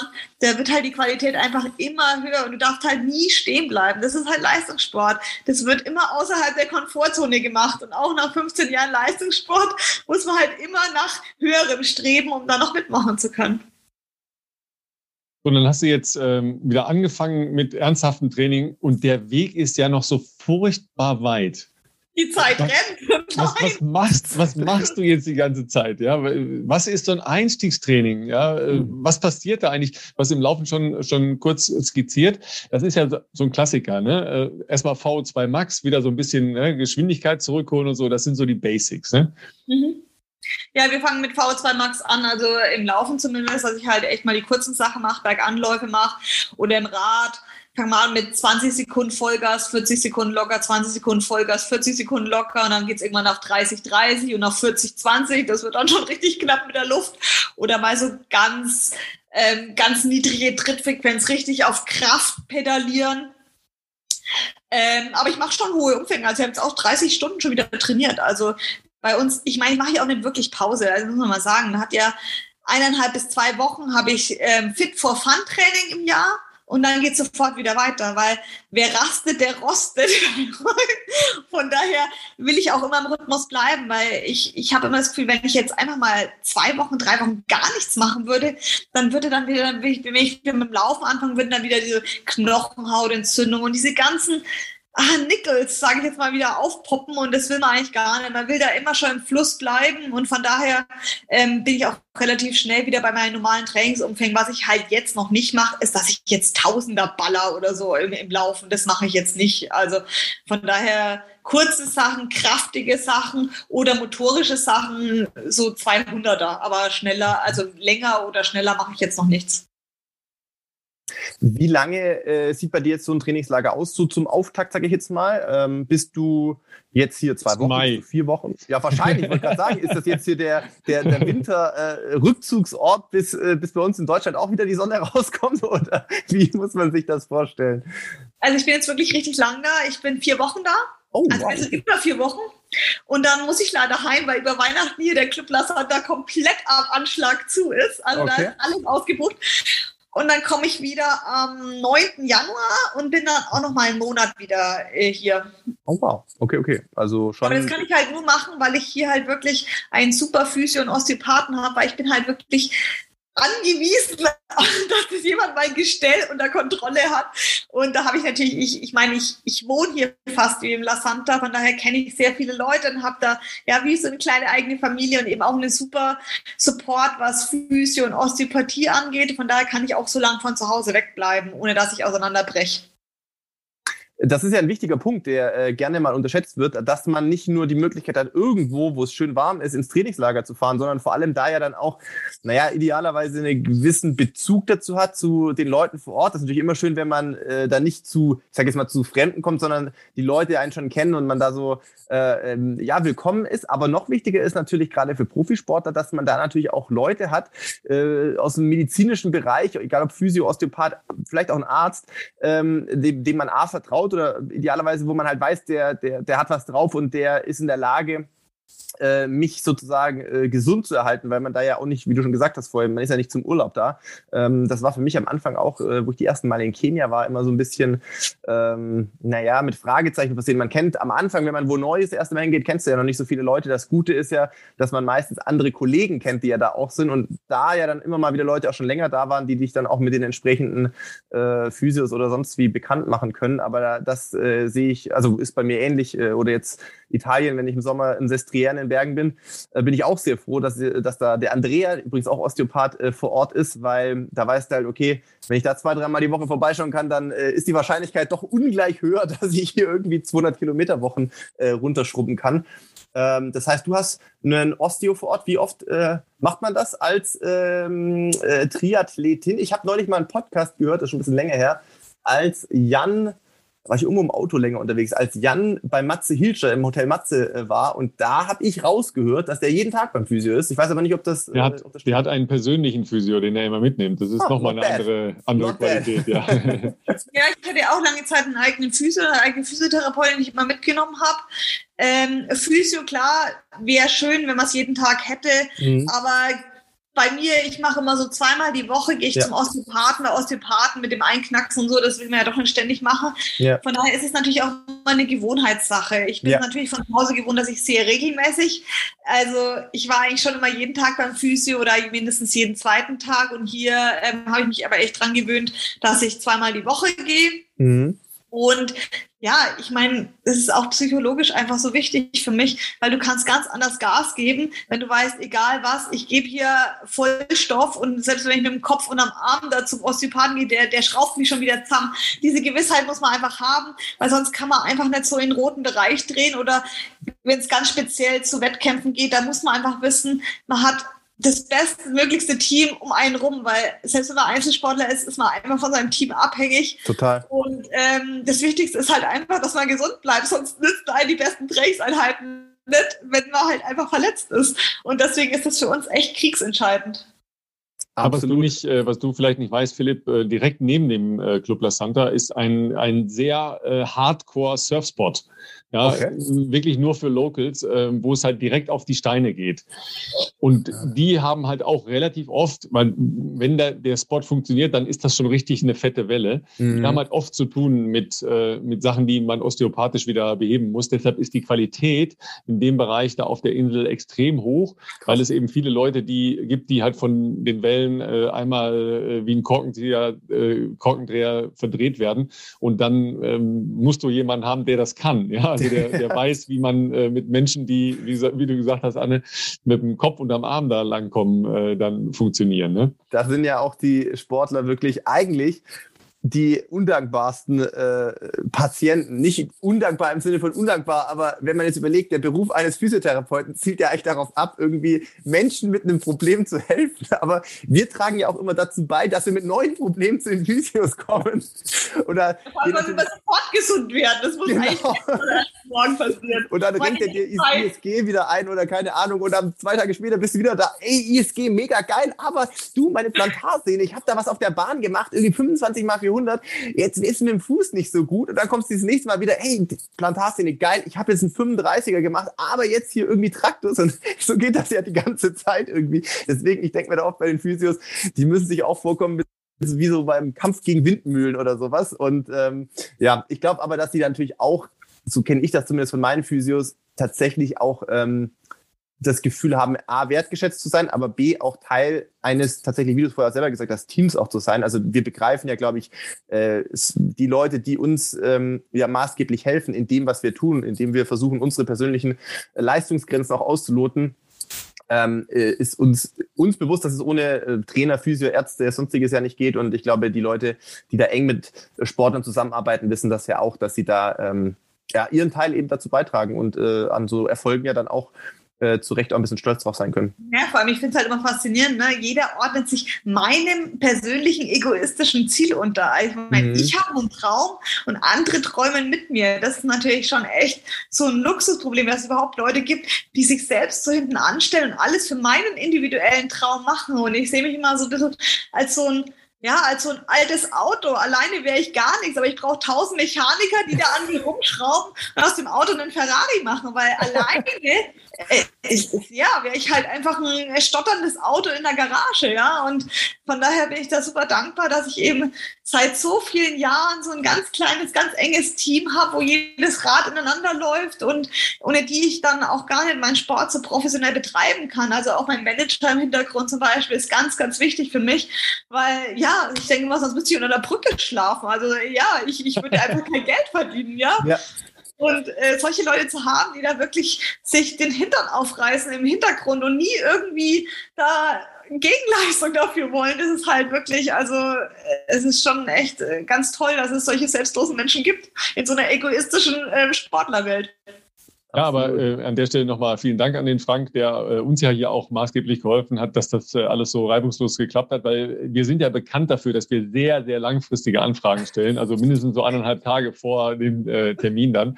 Ja, ähm, und warum? Weil es ja halt immer noch funktioniert, weil es so Menschen gibt wie, äh, wie ein Frank, der sich dann äh, kümmert schnell und äh, ja, wir es dann immer noch irgendwie hinkriegen, dass wir jemanden kennen oder äh, die Verbindung herstellen können. Also deshalb nochmal ganz herzlichen Dank. Sag mal, ähm, im Club gibt es ja auch äh, Yoga, äh, Thai-Boxen, äh, Alternativen. Nimmst du sowas äh, überhaupt in dein Training mit auf oder äh, ist zum Beispiel Yoga so eine ganz andere Welt, weil du sagst ja Kraftraum oder spielt das schon in äh, Stretching, Dehnen und sowas auch eine Rolle? Ich habe wirklich mal eine Zeit lang wirklich Yoga gemacht mit einer anderen Physiotherapeutin noch. Ähm, habe da wirklich gemerkt, dass es das Einzige war, wo ich wirklich meine Flexibilität verbessern konnte. Aber zurzeit mache ich das eigentlich nicht, weil ich habe natürlich den Luxus, auch immer zum Physio zu gehen. Das heißt, ich muss nicht aktiv Yoga machen. Ich kann mich quasi passiv ähm, jogieren lassen, quasi, damit ich flexibel bin. Und ähm, ja, also im Club hier kann man natürlich von früh bis Nacht irgendwelche Kurse belegen, aber das mache ich natürlich gar nicht. Ich bin hier, mhm. um zu arbeiten und die andere Menschen sind hier zum Urlaub machen oder zum Aktivurlaub machen und es wird ja einfach überhaupt nicht in meinen Trainingsplan passen, weil mhm. jedes Mal, wenn ich nicht im Schwimmbad, auf dem Fahrrad oder auf der Laufbahn bin, äh, sitze ich hier in meinem schönen Zimmer auf der Couch und esse was oder schlaf und ich habe keine Kapazitäten, auch noch nur eine halbe Stunde mehr irgendwas anders zu machen. Das wird mir einfach zu viel Kraft rauben und das würde einfach, ja, mein Training ist ja wirklich schon an dem absolut maximal möglichen und da muss ich wirklich äh, jede Art an Regeneration nutzen, die ich kriegen kann. Ja, und dann hast du ja diese doch sehr spezielle ähm, Athlet-Trainer-Partnerschaft mit Dan Lorang erwähnt, weil das ist ja schon außergewöhnlich, dass man sich als Kommilitonen trifft äh, und sich dann halt ja gemeinsam in Richtung absoluter Weltspitze weiterentwickelt. Ja, das ist, ist auch eine sehr ungewöhnliche Athletin-Trainer-Verbindung. Aber ihr seht euch ja, ja gar nicht mehr viel. Ja, äh, dann äh, lebt äh, in, im, äh, ist das noch Allgäu? Ja, das ist Allgäu noch, ne? Nee, nee. Ah, nee, im Chiemgau. Im Chiemgau, Chiemgau glaube ich. Im Chiemgau, genau. Ja, ja ähm, ist mit Bora Hansgrohe, also dem Radteam, sehr viel unterwegs. Äh, gut, ich gehe mal davon aus, ihr, ihr wisst, äh, wie ihr funktioniert untereinander und wie das Training funktioniert. Aber ähm, Dan ist halt auch zumindest äh, bekannt, äh, aber vielleicht auch ein bisschen berühmt dafür, dass er immer wieder nach neuen Inputs und nach neuen Ansätzen sucht. Ja, jetzt fängt so eine Trainingssaison wieder neu an. Spürst du schon äh, oder weißt du schon irgendwas, was vielleicht jetzt wieder in eine neue Richtung gehen könnte? Nee, also bei mir uns ist es so, ich habe da hundertprozentiges Vertrauen zum Dan, weil ich ja nie vorher einen anderen Trainer hatte. Also kein Mensch auf der Welt kennt also ihr kennt ja quasi seit dem ersten Herzschlag, den ich im ähm, Sport gemacht habe, kennt ja jede Daten von mir. Und ich, ich, ich will da auch gar nicht meine Hirnbatterien damit verschwenden, weil ich ein großer Fan bin, dass alles, was ich nicht selber perfekt kann, ich aussourcen muss. Und ich weiß einfach, dass der Dan da der perfekte Mann dafür ist. Und das ist ja eigentlich schon eine große Leistung, dass man Athleten über, ich glaube, es sind fast 16, 17 Jahre betreuen kann und ihn trotzdem noch jedes Jahr besser macht. Also ich meine, da bin ich selber fasziniert, weil ich selber, ich mache mir da überhaupt keinen Gedanken. Ich kriege jede Woche meinen Trainingsplan, ich arbeite das einfach ab.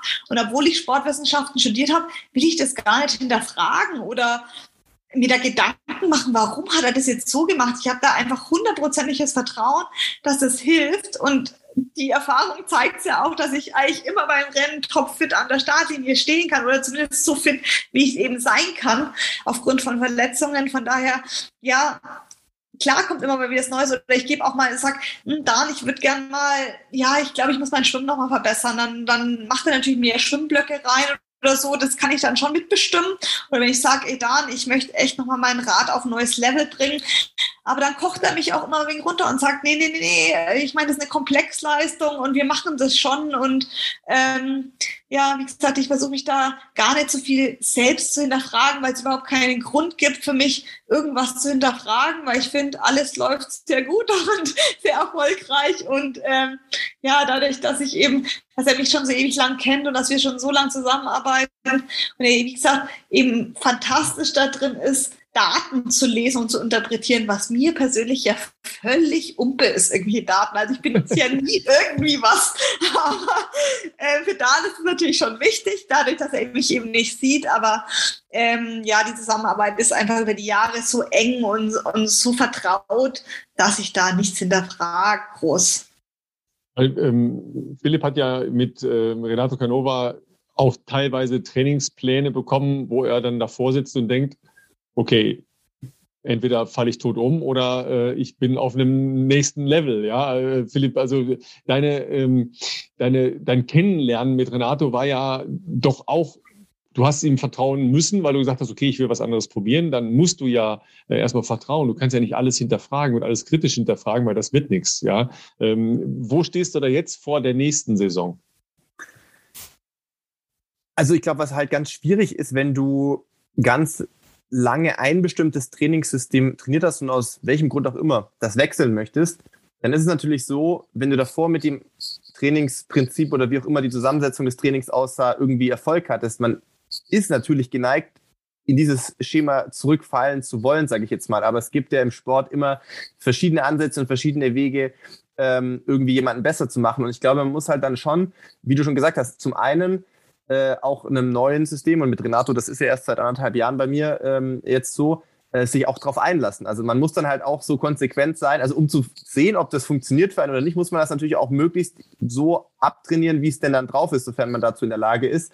Und ähm, ich habe immer noch nicht das Gefühl, dass ich nach eineinhalb Jahren hundertprozentig drin bin. Also ich fand jetzt die Saison in der Vorbereitung äh, äh auf Berlin lief vieles routinierter für mich schon ab, als es vielleicht noch vor einem, also in den ersten drei, vier, fünf Monaten äh, letztes Jahr der Fall war, weil da so viel Trainings für mich eine, also einfach eine Herausforderung waren, wo ich dachte, okay, bei Kurt äh, früher in Regensburg, da hast du halt vielleicht zehnmal tausend gemacht. Und wenn halt bei Renato draufsteht zehnmal 2000 oder sowas, dann da hast du halt am Anfang gedacht, wer soll das denn trainieren? Das ist doch, das ist doch unmöglich einfach. Das Problem ist aber, er lebt einem das ja so vor, dass er einfach 50 Jahre lang Athleten trainiert hat, die das offensichtlich ja konnten. Also dann denke ich mir halt immer, versuche ich pragmatisch zu sein und sagen, ja gut, vielleicht konnte ich das am Anfang noch nicht alles umfangsmäßig äh, also in, in, in Tempoeinheiten umsetzen oder vom Tempo her, aber man arbeitet daran, besser zu werden. Und diese Fortschritte sehe ich schon auch. Und ähm, ich glaube, die Trainingsverträglichkeit ist inzwischen jetzt so da, ähm, dass es jetzt, glaube ich, erst der Punkt ist, wo diese Trainings, wie soll ich sagen, das Training so richtig erst wirken kann. Insofern ähm, bin ich da gespannt drauf, wie wir äh, das dann für die, für die nächste Frühjahrsmarathon-Vorbereitung äh, angehen. Da bin ich wahrscheinlich gerade in einer ähnlichen Phase wie, wie bei Anne. Also ich bin jetzt nicht in einem spezifischen äh, Marathontraining aktuell schon, weil der nächste Marathon wird wahrscheinlich irgendwann im nächsten April sein. Bis dahin ist ja noch eine Menge Zeit. Äh, üblicherweise sind das ja bei uns so zwölf bis 16 Wochen spezifisches Marathontraining. Ähm, aber ähm, ja, also interessant ist, für mich, also das haben wir aber, glaube ich, hier im Podcast ja auch schon, schon äh, an einer oder anderen Stelle gesagt, es ist ja nicht, dass es dann noch viel mehr geworden ist. Also das Training ist, haben wir vorher auch hier schon drüber gesprochen, man kann, glaube ich, irgendwann einfach nicht mehr noch mehr laufen, ähm, weil einfach irgendwann Verletzungsrisiko exponentiell steigt. Irgendwann ist, glaube ich, einfach beim Laufen ein Limit erreicht, was der Körper irgendwie tolerieren kann, zumindest wenn du es mit gewissen Intensitäten noch verbindest. Ähm, was natürlich schon geht, ist, wenn man vernünftig läuft an den Tagen zwischen äh, Trainings, äh, zwischen äh, ja, qualitativen Trainingseinheiten. Und diese Abstände sind bei Renato größer geworden. Das sind meistens zwei Tage, wo einfach dann wirklich ruhig trainiert wird. Bei uns dann ruhig heißt halt wirklich vierer Schnitt oder vier zehn laufen.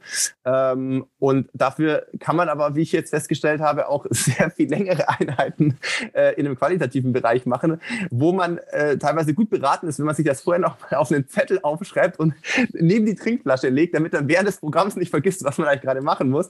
Den Fall gab es ja häufiger in Italien äh, im letzten Jahr, wo er dann äh, zum Training kam, äh, weiß ich nicht, morgens um, um halb zehn. Wir waren dann schon eingelaufen, aufgewärmt, Schuhe gewechselt und er drückt jedem von uns so ein Blatt Papier in die Hand. Und wir dachten so, Wieso? Also warum? Also wenn er jetzt sagen würde 10 mal 1000 oder sowas, dann ist ja, das kriegt man ja, ist ja kein Problem. Aber wenn dann irgendwie steht 1000, 2000, 3000, 4, 3, 2 irgendwie komplett kreuz und quer auf 20 Kilometer kommt, da hast du dann irgendwann auch gedacht, gut, wir haken ab und dann arbeiten wir uns so peu à peu da mal durch. Ähm, insofern, ähm, ja, glaube ich, dass ich jetzt äh, so langsam erst in der Lage bin, glaube ich, diese Trainingsreize, die er mir da vorgibt, ähm, so richtig auch umsetzen zu können. Da darf man auch nicht vergessen, natürlich, wenn er irgendwelche Kenianer schon zehn Jahre trainiert oder von mir aus irgendwie Sondere oder äh, die Robertson Twins aus, aus äh, Neuseeland oder wen auch immer, ähm, man kann, glaube ich, aber auch, äh, oder es wäre anmaßend zu denken, dass du jetzt dahergehst und sagst, ja, ich wechsle jetzt mein Training äh, und, und vertraue natürlich Renato, aber dass du dann in der Lage bist, in einem halben Jahr alles trainieren zu können, was Leute trainieren können, die das jetzt halt schon seit acht oder zehn Jahren machen. Ähm, so schnell geht das äh, halt auch nicht. Ja, das ist natürlich der Vorteil der Langfristigkeit, ne? Äh, die, die du hast äh, mit, mit äh, Dan Lorangnane. Ne? Aber gibt's halt auch so, äh, so Zettel, wo du sagst, ach du Scheiße, wenn ich den Dienstag oder den Donnerstag überlebt habe, dann geht's mir besser? Ja, das ist natürlich, ich habe immer, also normalerweise mache ich mal drei Belastungstage, einen Entlastungstag, zwei Belastungstage, einen Entlastungstag. Aber jetzt mache ich gerade 3, 1, 3, 1, 3, 1, 3, 1. Mm. Und dann merke ich schon, also ich weiß nur, der erste Tag, der ist immer hart laufen, hart schwimmen, der zweite Tag ist immer hart Radfahren, mittelhart schwimmen und locker laufen und der dritte Tag ist immer so ein Longo-Tag, nenne ich es immer. Und ähm, also gerade wenn es dann spezifisch wird, dann denke ich manchmal, also ja, ich merke schon, dass sich daran verändert hat. Also er traut sich einfach mehr, ja. Er hat einfach mhm. viel mehr Erfahrung durch viele Athleten und ich merke schon, man muss halt einfach, man muss Regelmäßigkeit, klar, Regelmäßigkeit ist der Schlüssel zum Erfolg, aber man muss halt auch immer neue Trainingsreize setzen. Das ist halt, wo man wirklich die Balance finden muss. Und manchmal denke ich mir schon, boah, krass, also das bin ich zu meinen schnellsten Kurzdistanzzeiten nicht gelaufen. Wenn ich jetzt 16 mal 1000 gesteigert laufen soll, dann denke ich mir manchmal, das ist eine 25 Kilometer Einheit, ja. Und dann ich mir, hä, das hätte ich früher nie gemacht. Da sind wir vielleicht 6 mal 1000 gelaufen, ja. Und jetzt laufe ich 16 mal 1000, aber viel schneller wie früher.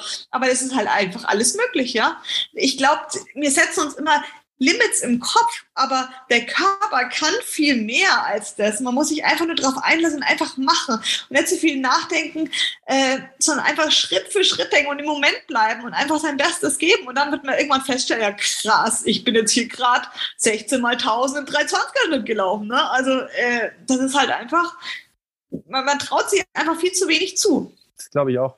Also das ja, ist aber, ein Learning aber Noch mal ganz kurz, don't do this at home, please, ja, weil äh, ja auch unsere Gemeinde neigt zu äh, Nachahmungstendenzen. Es waren, waren sehr schöne Einheiten, die uns da in dieser Woche auch wieder äh, erreicht haben.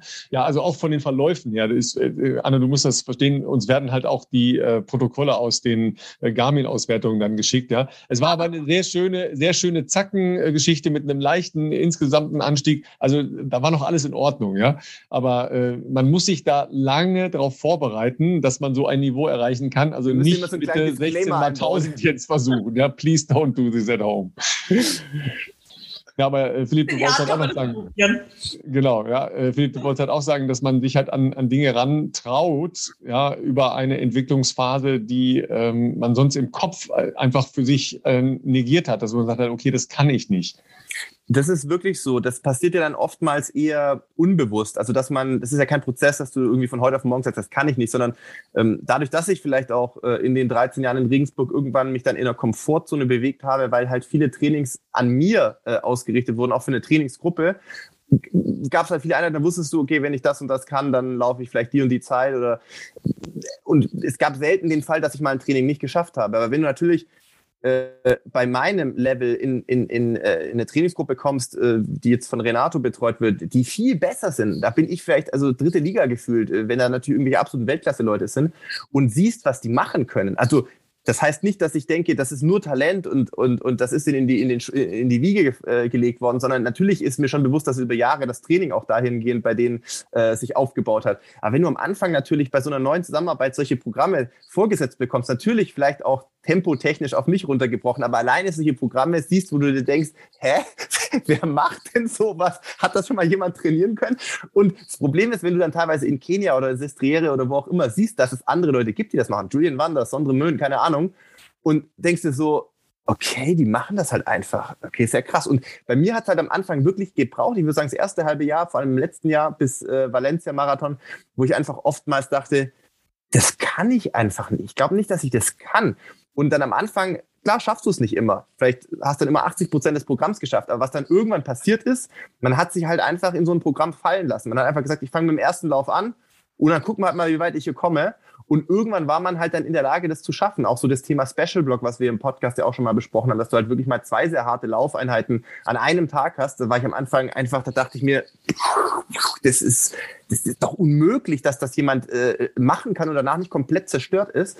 Ähm, es ist so, würde ich jetzt mit eineinhalb Jahren Abstand sagen, es ist ganz offensichtlich so, dass man viel mehr schaffen kann, als was man am Anfang vielleicht äh, mental sich vorstellen kann. Mit Geduld, ja, der Disclaimer von Ralf ist hier auch angebracht.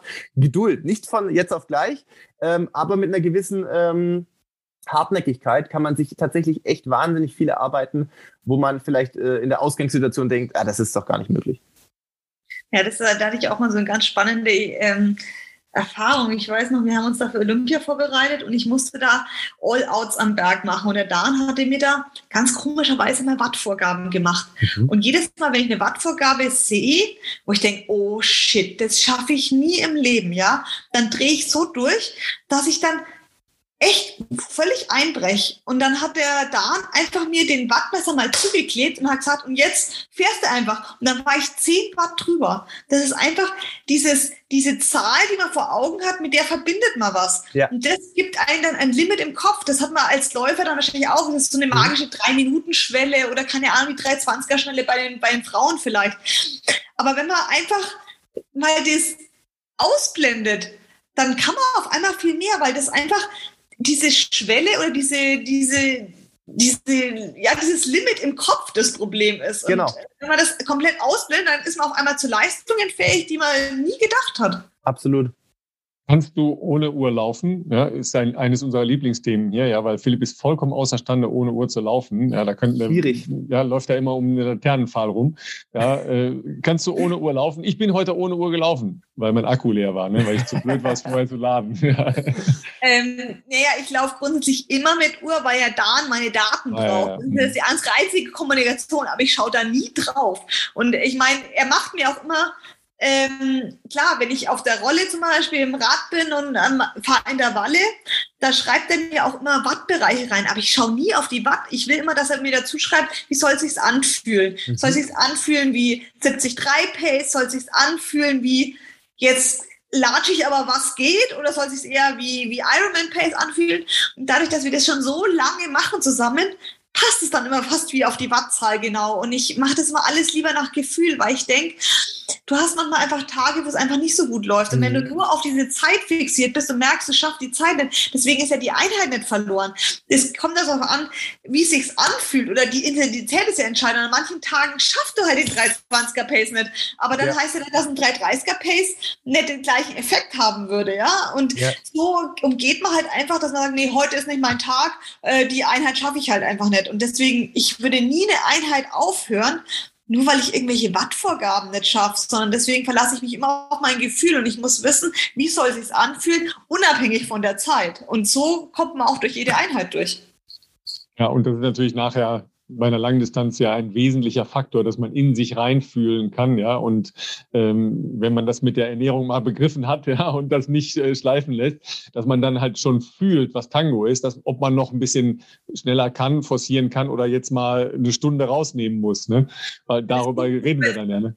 Das, das bei der Langdistanz halt, man muss sich vor allem darauf einstellen, dass man nicht immer Tango tanzen kann. es einfach, es kommt Phasen, wo es richtig übel wird. Und das Gute ist aber, dass es schon wieder so lange dauert, dass man weiß, es geht auch wieder vorbei. Also, ähm, das ist wie Philipp gesagt hat, man kann sich einfach nicht vorstellen. Ich meine, ich denke mir das jedes Mal, wenn ich an der Strecke, an der Startlinie von einem Ironman bin, ich mal, Alter Schwede, 3,8 Kilometer schwimmen, 180 Radfahren, das mache ich ja nie. Ich würde ja nie im Training 180 Kilometer Radfahren, das mache ich grundsätzlich nicht. Und ich laufe schon mal nicht länger wie zwei Stunden und dann muss ich das alles an einem Tag machen. Das ist eigentlich, diese Vorstellung ist unvorstellbar. Mhm. Aber deswegen muss man eben trainieren, im Moment zu bleiben und sich ganz kleine, verdauliche Häppchen sich das Ganze aufzuteilen, damit das Hirn in der Lage ist, das überhaupt in Angriff zu nehmen und gleich schon so vorkapituliert. Und dann ist man nämlich zu viel mehr imstande. Also das ist genau das, man kann sich es nicht vorstellen, aber man muss sich so in Häppchen präsentieren, dass es eben vorstellbar ist und dann schafft man ganz äh, unvorstellbare Dinge ganz einfache, aber gar nicht so einfach umzusetzende äh, Weisheiten äh, der Triathletin des Jahres. Gerade gekürt worden am vergangenen Wochenende. Ja, nicht nur hoch verdient, sondern äh, logisch fast. Ja, äh, Triathletin des Jahres ist ja eine Publikumswahl. Äh, wie wichtig ist dir das noch, Anne? Ja, total wichtig. Ich meine, da kann man, glaube ich, nie genug haben davon. Und ähm, ich meine, es ist immer wieder eine schöne Bestätigung, weil ich meine, das einmal zu holen ist, ist, ist schön, aber das zu bestätigen ist natürlich die Kunst, dass man halt über lange Zeit ähm, oben ist. Das ist eigentlich die, die Schwierigkeit. Und äh, ich bin da über jedes Jahr dankbar, wo mir das wieder gelingt, äh, nochmal solche Leistungen abzurufen. Und ähm, wenn es dann natürlich von, von außen honoriert wird, ist es natürlich unheimlich schön und da freue ich mich total drüber. Ja, und äh, Philipp, was, also es ist ein bisschen kleiner, ja. Den, den Award, den wir in diesem, in dieser Woche, glaube ich, äh, bekommen, es ist ein bisschen kleiner, ja. Wir, wir werden zum Lauf-Podcast des Jahres gekürt. Ja. Oh, herzlichen Glückwunsch. Ja, danke, danke. Ich wusste gar nicht, dass das gibt tatsächlich, aber wir sind natürlich total stolz. Äh, absolut. Also das hat uns äh, der gute Leo, äh, ich habe jetzt die Mail gar nicht mehr vorliegen, äh, in seinem wiederum Lauf-Podcast hat er, glaube ich, dieses äh, äh, Thema für uns kreiert ähm, und macht selber einen Lauf-Podcast. Also da freuen wir uns natürlich, falls du hier zuhörst, Leo. Ähm, wir fühlen uns geehrt ähm, und äh, freuen uns natürlich A, dass du uns regelmäßig zuhörst und B, äh, dass du uns sozusagen diesen Titel hier verleihst. Ähm, äh, ihm ging es tatsächlich auch in der in seiner Bewertung um die Regelmäßigkeit, Ralf, oder? Das kann man sagen. Er hat äh, sich darauf ähm, auch ein bisschen ähm, berufen, dass er es krass findet, dass wir jede Woche ähm, mit sehr vielen äh, unterschiedlichen und spannenden Gästen äh, hier was raushauen und, und das jetzt über ja, 82 Folgen. Wir heißen mit Anne jetzt hier 82 Folge am Stück. Äh, jeden Freitag äh, 6 Uhr online. Äh, da hat er schon gemeint, das ist aller Ehren wert und darüber freuen wir uns natürlich. Aber was wären wir, äh, Anne, ohne unsere tollen Gäste? Ja, und wir sind total stolz darauf, dass wir äh, deutlich mehr Frauen als Gäste in unserem Podcast bisher hatten äh, als Männer. Ist ja auch nicht äh, selbstverständlich in, in der Sportszene. Ja, ähm, das ist ja so ein, so ein Thema halt auch äh, gerade, ähm, wenn ich Athleten Deutschland sehe, die sehr darauf schauen, ähm, dass es halt mehr Gleichberechtigung gibt, weil Männersport immer noch einen sehr viel größeren Part einnimmt. Ähm, ich habe das Gefühl, dass es im Triathlonsport ein Hauch anders ist in La Leichtathletik auch, weil da durchaus auch Frauen äh, in den Mittelpunkt geraten können. In anderen Sportarten ist es sicher sehr viel weniger. Nimmst du das ähm, ähnlich wahr? Also ich muss sagen, diese ganze Diskussion ich kann eigentlich nie sagen, dass ich mich irgendwann mal ungerecht behandelt gefühlt hätte. Also ich glaube, im Triathlon ist es wirklich so, dass wir, wir bekommen das gleiche Preisgeld, wir bekommen vielleicht nicht immer die gleiche Medienaufmerksamkeit, weil natürlich immer die Herren als Erste starten und natürlich grundsätzlich immer schneller sind. Aber ich will jetzt nicht sagen, dass mich das persönlich irgendwie, dass ich mich da in meiner weiblichen Ehre gekränkt fühle. Überhaupt nicht. Ich fühle mich sehr gleichberechtigt und bin sehr glücklich, dass ich in so einer Sportart, ähm, ja, so eine Sportart betreiben kann, wo auch die, die Qualität, glaube ich, einfach ich meine, in vielen Sportarten ist es vielleicht auch einfach noch, dass die Qualität halt einfach noch nicht so da ist. Ja, und da muss man halt einfach auch an sich selber arbeiten und man muss halt einfach die Qualität liefern und dann kriegt man auch die Aufmerksamkeit. Also ich glaube, das ist halt einfach Survival of the Fittest, das ist halt nur der Leistungssport, da muss man sich an seiner Leistung messen lassen und ähm, Augen auf bei der Berufswahl. Ne?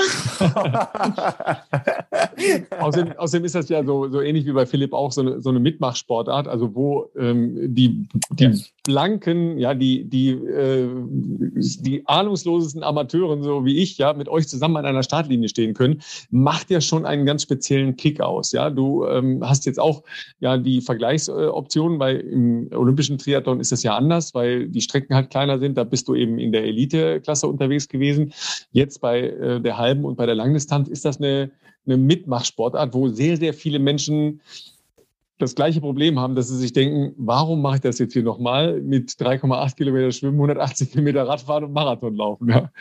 Ja, aber das ist halt auch das Schöne, ne? weil der, ich glaube, dadurch ist es eben auch so populär, dadurch ist Marathon so populär, dadurch ist Triathlon so populär, weil es eben nicht so völlig weltfremd ist. Ich meine, wenn ich im, im Fernsehen Skispringen anschaue, denke ich mir, schön, aber ich, ich kann das ja gar nicht einordnen, die Leistung, weil ich ja selber noch nie Ski gesprungen bin und das auch nie in meinem Leben wahrscheinlich ausprobieren kann. Aber es kann einfach jeder rausgehen und laufen und mal schauen, hey, wie fühlt sich denn so ein Viererschnitt an? Äh, das, nee, nee, das, stopp, das kann natürlich nicht jeder. Weil das ist ja, viel zu schnell, bist du irre. Aber, aber dadurch hat man eben eine super Vergleichbarkeit. Dadurch wird vielleicht auch die Leistung viel mehr wertgeschätzt, weil man es direkt selber ausprobieren kann. Ob jetzt jemand ähm, 120 Meter Ski springt oder 125, ich kann ja gar nicht sagen.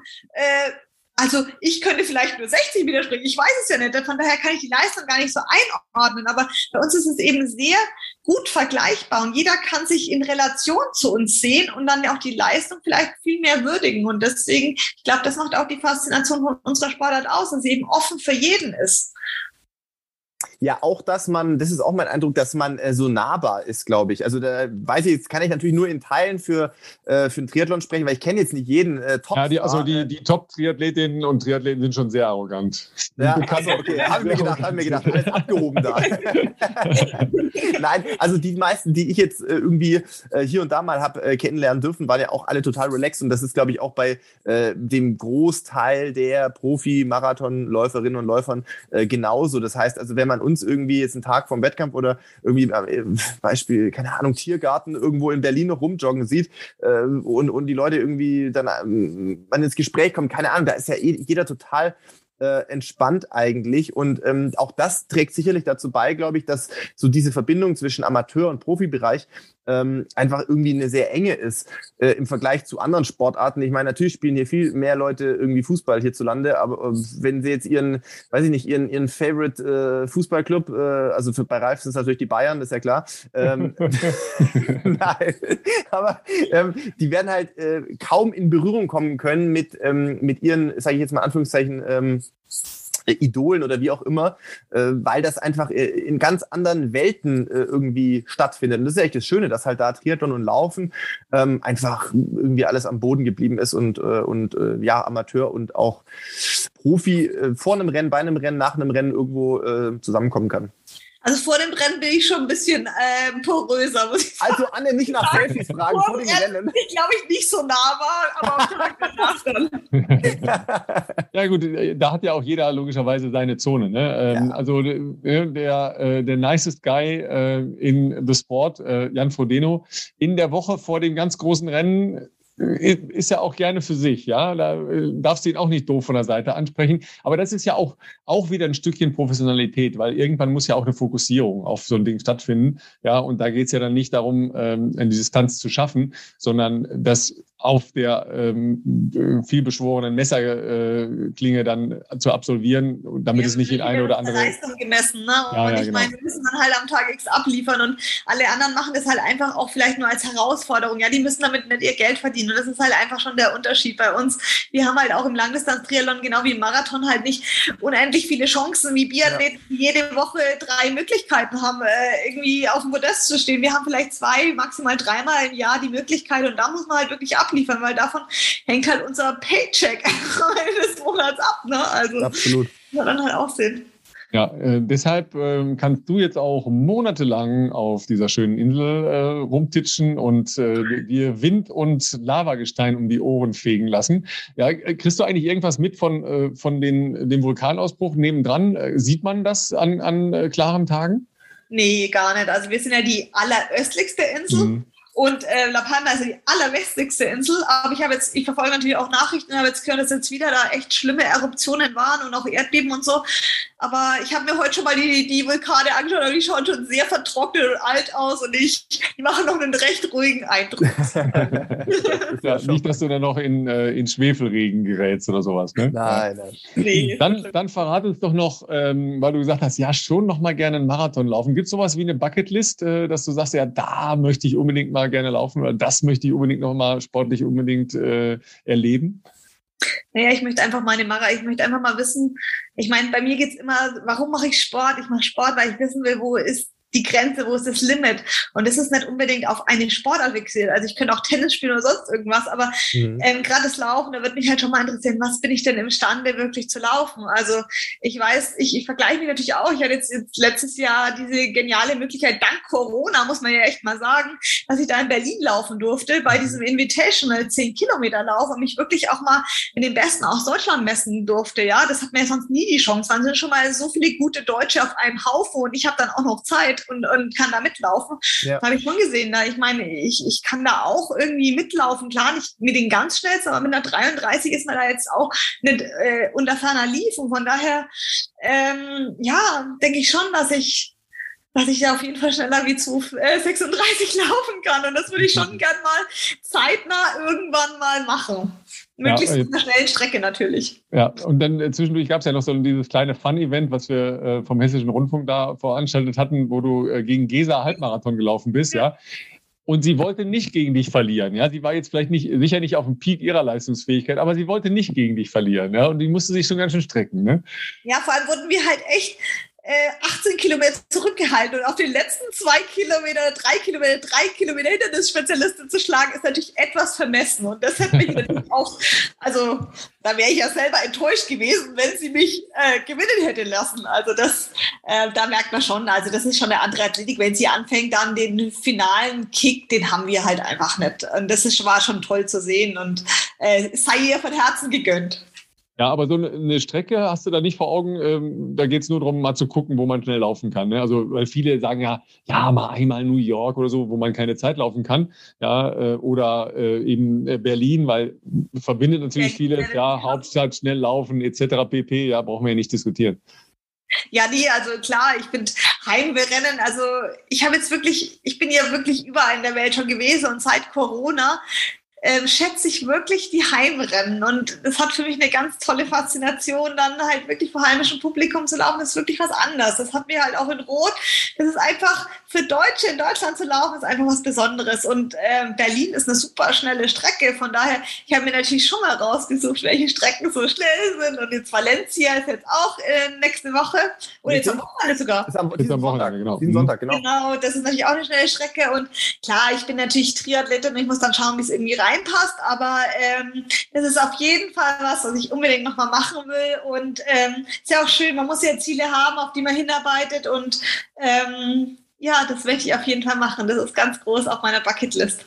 Ja, ihr könnt das jetzt nicht sehen, aber ihre Augen funkeln. Ja, also da, da also brennt also, das Feuer schon jetzt, Philipp. Ne? Ja, das ist halt auch für mich als Triathlon, weiß ich, ich fange immer mit meiner absolut schlechtesten Sportart an. Ich bin eigentlich den ganzen Tag immer nur am Hinterherhecheln, mal eine Sportart zu machen, wo ich gleich von Anfang an mal mit allen wenn es losgeht, auch dabei bin. Das ist natürlich für mich eine Luxussituation. Und das ist natürlich was, was ich schon, äh, wo ich jetzt auch schon ziemlich geier, muss ich schon sagen. Also da ist Berlin, glaube ich, schon äh, eine sehr gute Adresse. Also Valencia war letztes Jahr auch sehr schön, schnell ist die Strecke auch, aber äh, gerade vor dem Hintergrund äh, besondere Stimmung, äh, Heimpublikum etc. Äh, für eine schnelle Strecke sicherlich auch, aber auch für den Erlebnisfaktor kann ich dir äh, Berlin auf jeden Fall nur ans Herz legen. Ja, und äh, Philipp, äh, wird ja gedroppt diese Woche, ja. Ähm, du bist ja jetzt häufiger in der äh, Hauptstadt, ja. Echt? Weil, Wie kommt ja, das? Ich weiß gar nicht, habe ich gar ja, nicht mitbekommen. Ne? Ich glaube schon. ja, das machen wir jetzt heute nicht mehr. Das machen wir in der nächsten Folge, Leute. Kleiner Cliffhanger für euch zu Hause. Nein, also was Ralf, was Ralf hier anteasert, ist natürlich, wir, wir, nehmen heute natürlich nicht am Freitag auf, sonst könnt ihr die Folge ja nicht hören. Äh, die Leute, die das am Freitag hören, werden das wahrscheinlich jetzt äh, heute, also heute ist in dem Fall Mittwoch schon mitbekommen haben, äh, dass meine äh, sportliche Zukunft ähm, in Berlin sein wird. Äh, und zwar als Teil des SCC Pro Teams und ähm, deshalb ja wird der Fokus auf Berlin sicherlich auch in den nächsten Jahren noch ein bisschen mehr sein, als es äh, in der Vergangenheit schon der Fall war. Und äh, ja, da freue ich mich natürlich drauf. Insofern, also Anne, wenn es irgendwie auch mal kurzfristig einen Startplatz brauchst, ich habe da jetzt sehr sehr gute Kontakte für alle Berliner Events, sage ich jetzt mal. Ja, das, äh, das führen wir nächste Woche nochmal aus, was das für Implikationen hat und äh, was dahinter steht und äh, was die Zielsetzung ist, etc. Äh, auf jeden Fall ein ganz spannender Move in deinem äh, ja noch blutjungen Läuferleben. Anne, so, so. Äh, wir, wir haben jetzt fast eine Stunde 40 äh, miteinander verbracht. Super spannend, äh, total nett, dass du dir so viel Zeit genommen hast, äh, weil das geht ja jetzt auch schon fast von deiner Regeneration ab. Ähm, denn es ist Abend, aber du bist ja noch eine Stunde früher als wir, ja, weil Lanzarote ja ein bisschen Timeshift hat zu uns. Ja, ich muss jetzt auch noch, ich, hier war nämlich die Running Challenge. Die haben, sind hier fünf äh, Tage in Folge, sind hier Läufer gelaufen. Und ich muss jetzt gleich in zehn Minuten die Siegerehrung machen. Von daher. Oh, ja, sehr gut. Dann, äh, ja, ne? müssen wir uns hier mal sputen. Anne, vielen Dank. Ja, äh, wünsche dir noch äh, einen tollen Aufenthalt auf äh, Lanzarote. Bleib noch ein bisschen da. Hier ist gerade nicht so schön. Ja, die, okay. Rennen kannst du wiederkommen. Ja, zu Weihnachten. Ich ja, ein bisschen Trommel. Ja. Tausend Dank und wünsche noch einen schönen Abend. Danke dir. Danke. Wir hören uns nächste Woche, ihr Lieben.